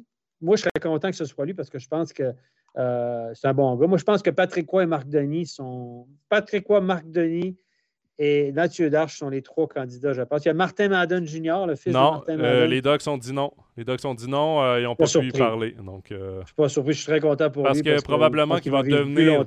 Probablement qu'il va devenir directeur général à Anaheim parce qu'ils sont à la recherche aussi d'un dirigeant. Et Martin Madden Jr. a une très, très bonne réputation là-bas. Donc, oh. les Docs ont dit non. pour terminer l'émission, messieurs, je prends les deux derniers commentaires de Laurent qui dit il n'y a pas eu de discussion avec Julien Brisebois du Lightning. Non. Euh, Julien Brisebois est déjà à la tête du Lightning, donc a déjà un poste de direction. Et en plus, il vient de signer une prolongation de contrat. Mais j'avoue que c'est probablement le meilleur directeur général de la Ligue nationale de hockey, euh, un gars euh, avec des, de longues études, un gars qui calcule très bien les chiffres, qui contourne bien les, règlements aussi. C'est un avocat de profession. ça aurait été un candidat parfait. D'ailleurs, lui qui a appris dans le club école du Canadien de Montréal, il était directeur adjoint à Bob Gainé jadis, il y a plusieurs années il a, été dans l'organisation de Montréal à l'époque. Hein, oui, euh, et Tampa Bay avait, et Steve Eisenman avait demandé la permission aux Canadiens de parler avec lui, et c'est comme ça qu'il avait débauché ce poste. Euh, ce qui est intéressant, c'est que Mathieu Darche travaille justement avec Julien Brisebois à Tampa. Il est responsable d'opération hockey là-bas. Donc, euh, c'est pour ça que je dois mettre une petite piécette, je le redis. Moi, je pense que Mathieu Darche serait la bonne personne. Ben, on s'en reparlera d'ici la fin du mois. Et Laurent disait, euh, je relatais les dires de Guy Boucher sur RDS, où selon lui, il ne devrait pas faire une reconstruction en parlant du Canadien, euh, avoir un défenseur top 4, entre parenthèses, Chris Letang et un centre numéro 1, euh, ce serait juste assez. Évidemment. Peut-être. Évidemment. construction à Montréal. Mais euh, c'est dur d'aller chercher un premier centre. Ça fait 20 ans qu'on en attend un à Montréal. Nick Suzuki euh, est vu comme peut-être un, possible, mais c'est difficile d'aller chercher. Et un défenseur top 4 comme Chris Letang, ben, il faut quand même euh, le payer. S'il est agent libre, c'est une chose, mais s'il faut monnayer des jeunes pour. Tu parles de Guy Boucher. Guy Boucher, si Mathieu Dash revient à Montréal, certains prédisent le retour de Guy Boucher derrière le banc. Pas surpris. Mathieu Darche, qui a adoré Guy Boucher comme entraîneur. Il l'avait eu d'ailleurs dans le club école du Canadien de Montréal. C'est des Ouais, c'est des potes. Euh, donc, euh, messieurs. il y euh, aura peut-être un peu moins de spectacle encore à Montréal, du coup. Mais, mais écoutez, Guy Boucher n'était pas assez bon pour le CP Berne, les gars. Il sera bon pour Montréal? C'est une question que je vous pose. Mais. Ben, non, mais c'est une question, puis c'est comme Laurent l'a dit, c'est une question de style de jeu. Est-ce que le Canadien veut ça comme style de jeu, mais en même temps, c'est tout un tacticien qui est bouché. Et un... tacticien, mais jouer pour lui, c'est pas facile. Ça, non. C'est les joueurs qui jouent pour lui, ils te disent Attends, Là, tu as, 100 pages au book, là, puis il faut qu'à chaque fois que tu dises Attends, on a la page 98, il faut que je fasse ça. ah, page 47, il faut que je fasse ça. c'est très cadré, très cadrant. Les joueurs n'ont pas beaucoup de liberté. Il y a des joueurs qui ne supportent pas du tout ce genre de, de coach qui. Tout est prévu, il n'y a pas d'improvisation. À chaque phase de jeu, il y a Steph, peut-être que pour une reconstruction avec euh, peut-être un peu plus de jeunes, d'avoir un, coach qui encadre ou qui cadre les choses, ça peut être une bonne chose. Peut-être. Peut-être, effectivement. Et moi, moi j'aime beaucoup Guy Boucher. En tout cas, j'adore suivre, le suivre sur RDS, sur la chronique. On, on, en jase, là. C'est euh, fabuleux. Il est ah vraiment, vraiment intéressant. Moi aussi, je, l'adore. Et, là aussi, en plus, j'ai la chance de pouvoir euh, parfois écrire à Guy Boucher. J'ai eu la chance d'aller à Ottawa, d'être accueilli chez lui aussi. Donc, s'il est entraîneur en chef du Canadien de Montréal, ça ne va pas me déranger non plus. tu, vas, moi, je pense que tu vas être engagé comme scout. Euh, scout, en, scout, en, Europe, en Suisse. Euh, en Suisse pour les Canadiens de Montréal. Enfin. Enfin, ça va te faire un maillot de plus. Ouais, D'ailleurs, j'ai un, maillot, j'ai un maillot pour toi que tu n'as pas encore eu. je, dois mettre, je dois mettre la veste des Flames dans l'armoire, c'est ça? Eh bien, messieurs, c'est là-dessus qu'on va euh, mettre fin à cette émission. Évidemment, merci beaucoup à tout le monde euh, sur euh, le chat qui nous ont suivis. Vous avez été nombreux à écrire, nombreux également à toujours être avec nous pour cette émission. Stéphane Rochette, Laurent Antonioli, merci beaucoup pour ces deux heures et quelques de discussion. On aurait pu continuer. Ah, déjà? Déjà, je pense qu'on aurait pu continuer un autre deux heures, mais il faut ah, mettre fin à toute bonne chose. On va continuer après, nous, en discuter. Évidemment. demain, faut faire de la pub demain. Les, deux, on travaille demain. Mais là, j'y arrivais parce qu'on va finir la pub d'Overtime NHL parce que si vous avez beaucoup de routes à faire et vous n'avez pas pu tout voir, ce sera disponible dès demain euh, sur tous les sites de balado, Spotify, Apple Podcasts, SoundCloud. Ce sera également disponible sur YouTube. Euh, rendez-vous hockey. Steph et moi, on se déplace du côté de Genève demain pour un match qui a été déplacé. Euh, Genève contre Ambry Piotta, donc dès 19h40 sur MySports 3, si je ne me trompe pas. Donc c'est un rendez-vous. Laurent, ben. Genève, Steph. Ils auront des joueurs? Ils auront des joueurs? Semble-t-il que oui. C'est 15 plus les 1. Plus les plus importants sont disponibles parce qu'il paraît que les plus importants n'étaient pas vraiment prêts pour mardi. donc finalement, on a réussi à reporter tout ça que deux, trois jours d'entraînement de plus. J'ai entendu ça comme ça entre les branches. Il, y en aurait trois encore en COVID, c'est ça? Le reste revient euh, gentiment. Mais les principaux sont là, semble-t-il. Donc, euh, voilà. les, plus, les plus meilleurs sont là. Laurent, j'aimerais bien te donner ton prochain rendez-vous, mais avec tous les matchs annulés, j'ai l'impression que même toi, tu le sais pas ah bah, je euh, peux vous dire que j'étais prévu sur Lausanne Servette et puis euh, bah, malheureusement, ce ne sera pas moi. Mais, mais on, va on va t'entendre. C'est notre page studio samedi. D'ailleurs, c'est notre page studio samedi, je pense, Lausanne Genève. Oui, ça. et euh, ben, on va t'entendre évidemment sur MySports prochainement. Avec un grand plaisir. Ouais, là-dessus, ben, merci encore à tous d'avoir été avec nous. On se donne rendez-vous dans deux semaines pour un autre Overtime NHL. Bye bye. Bye bye. bye.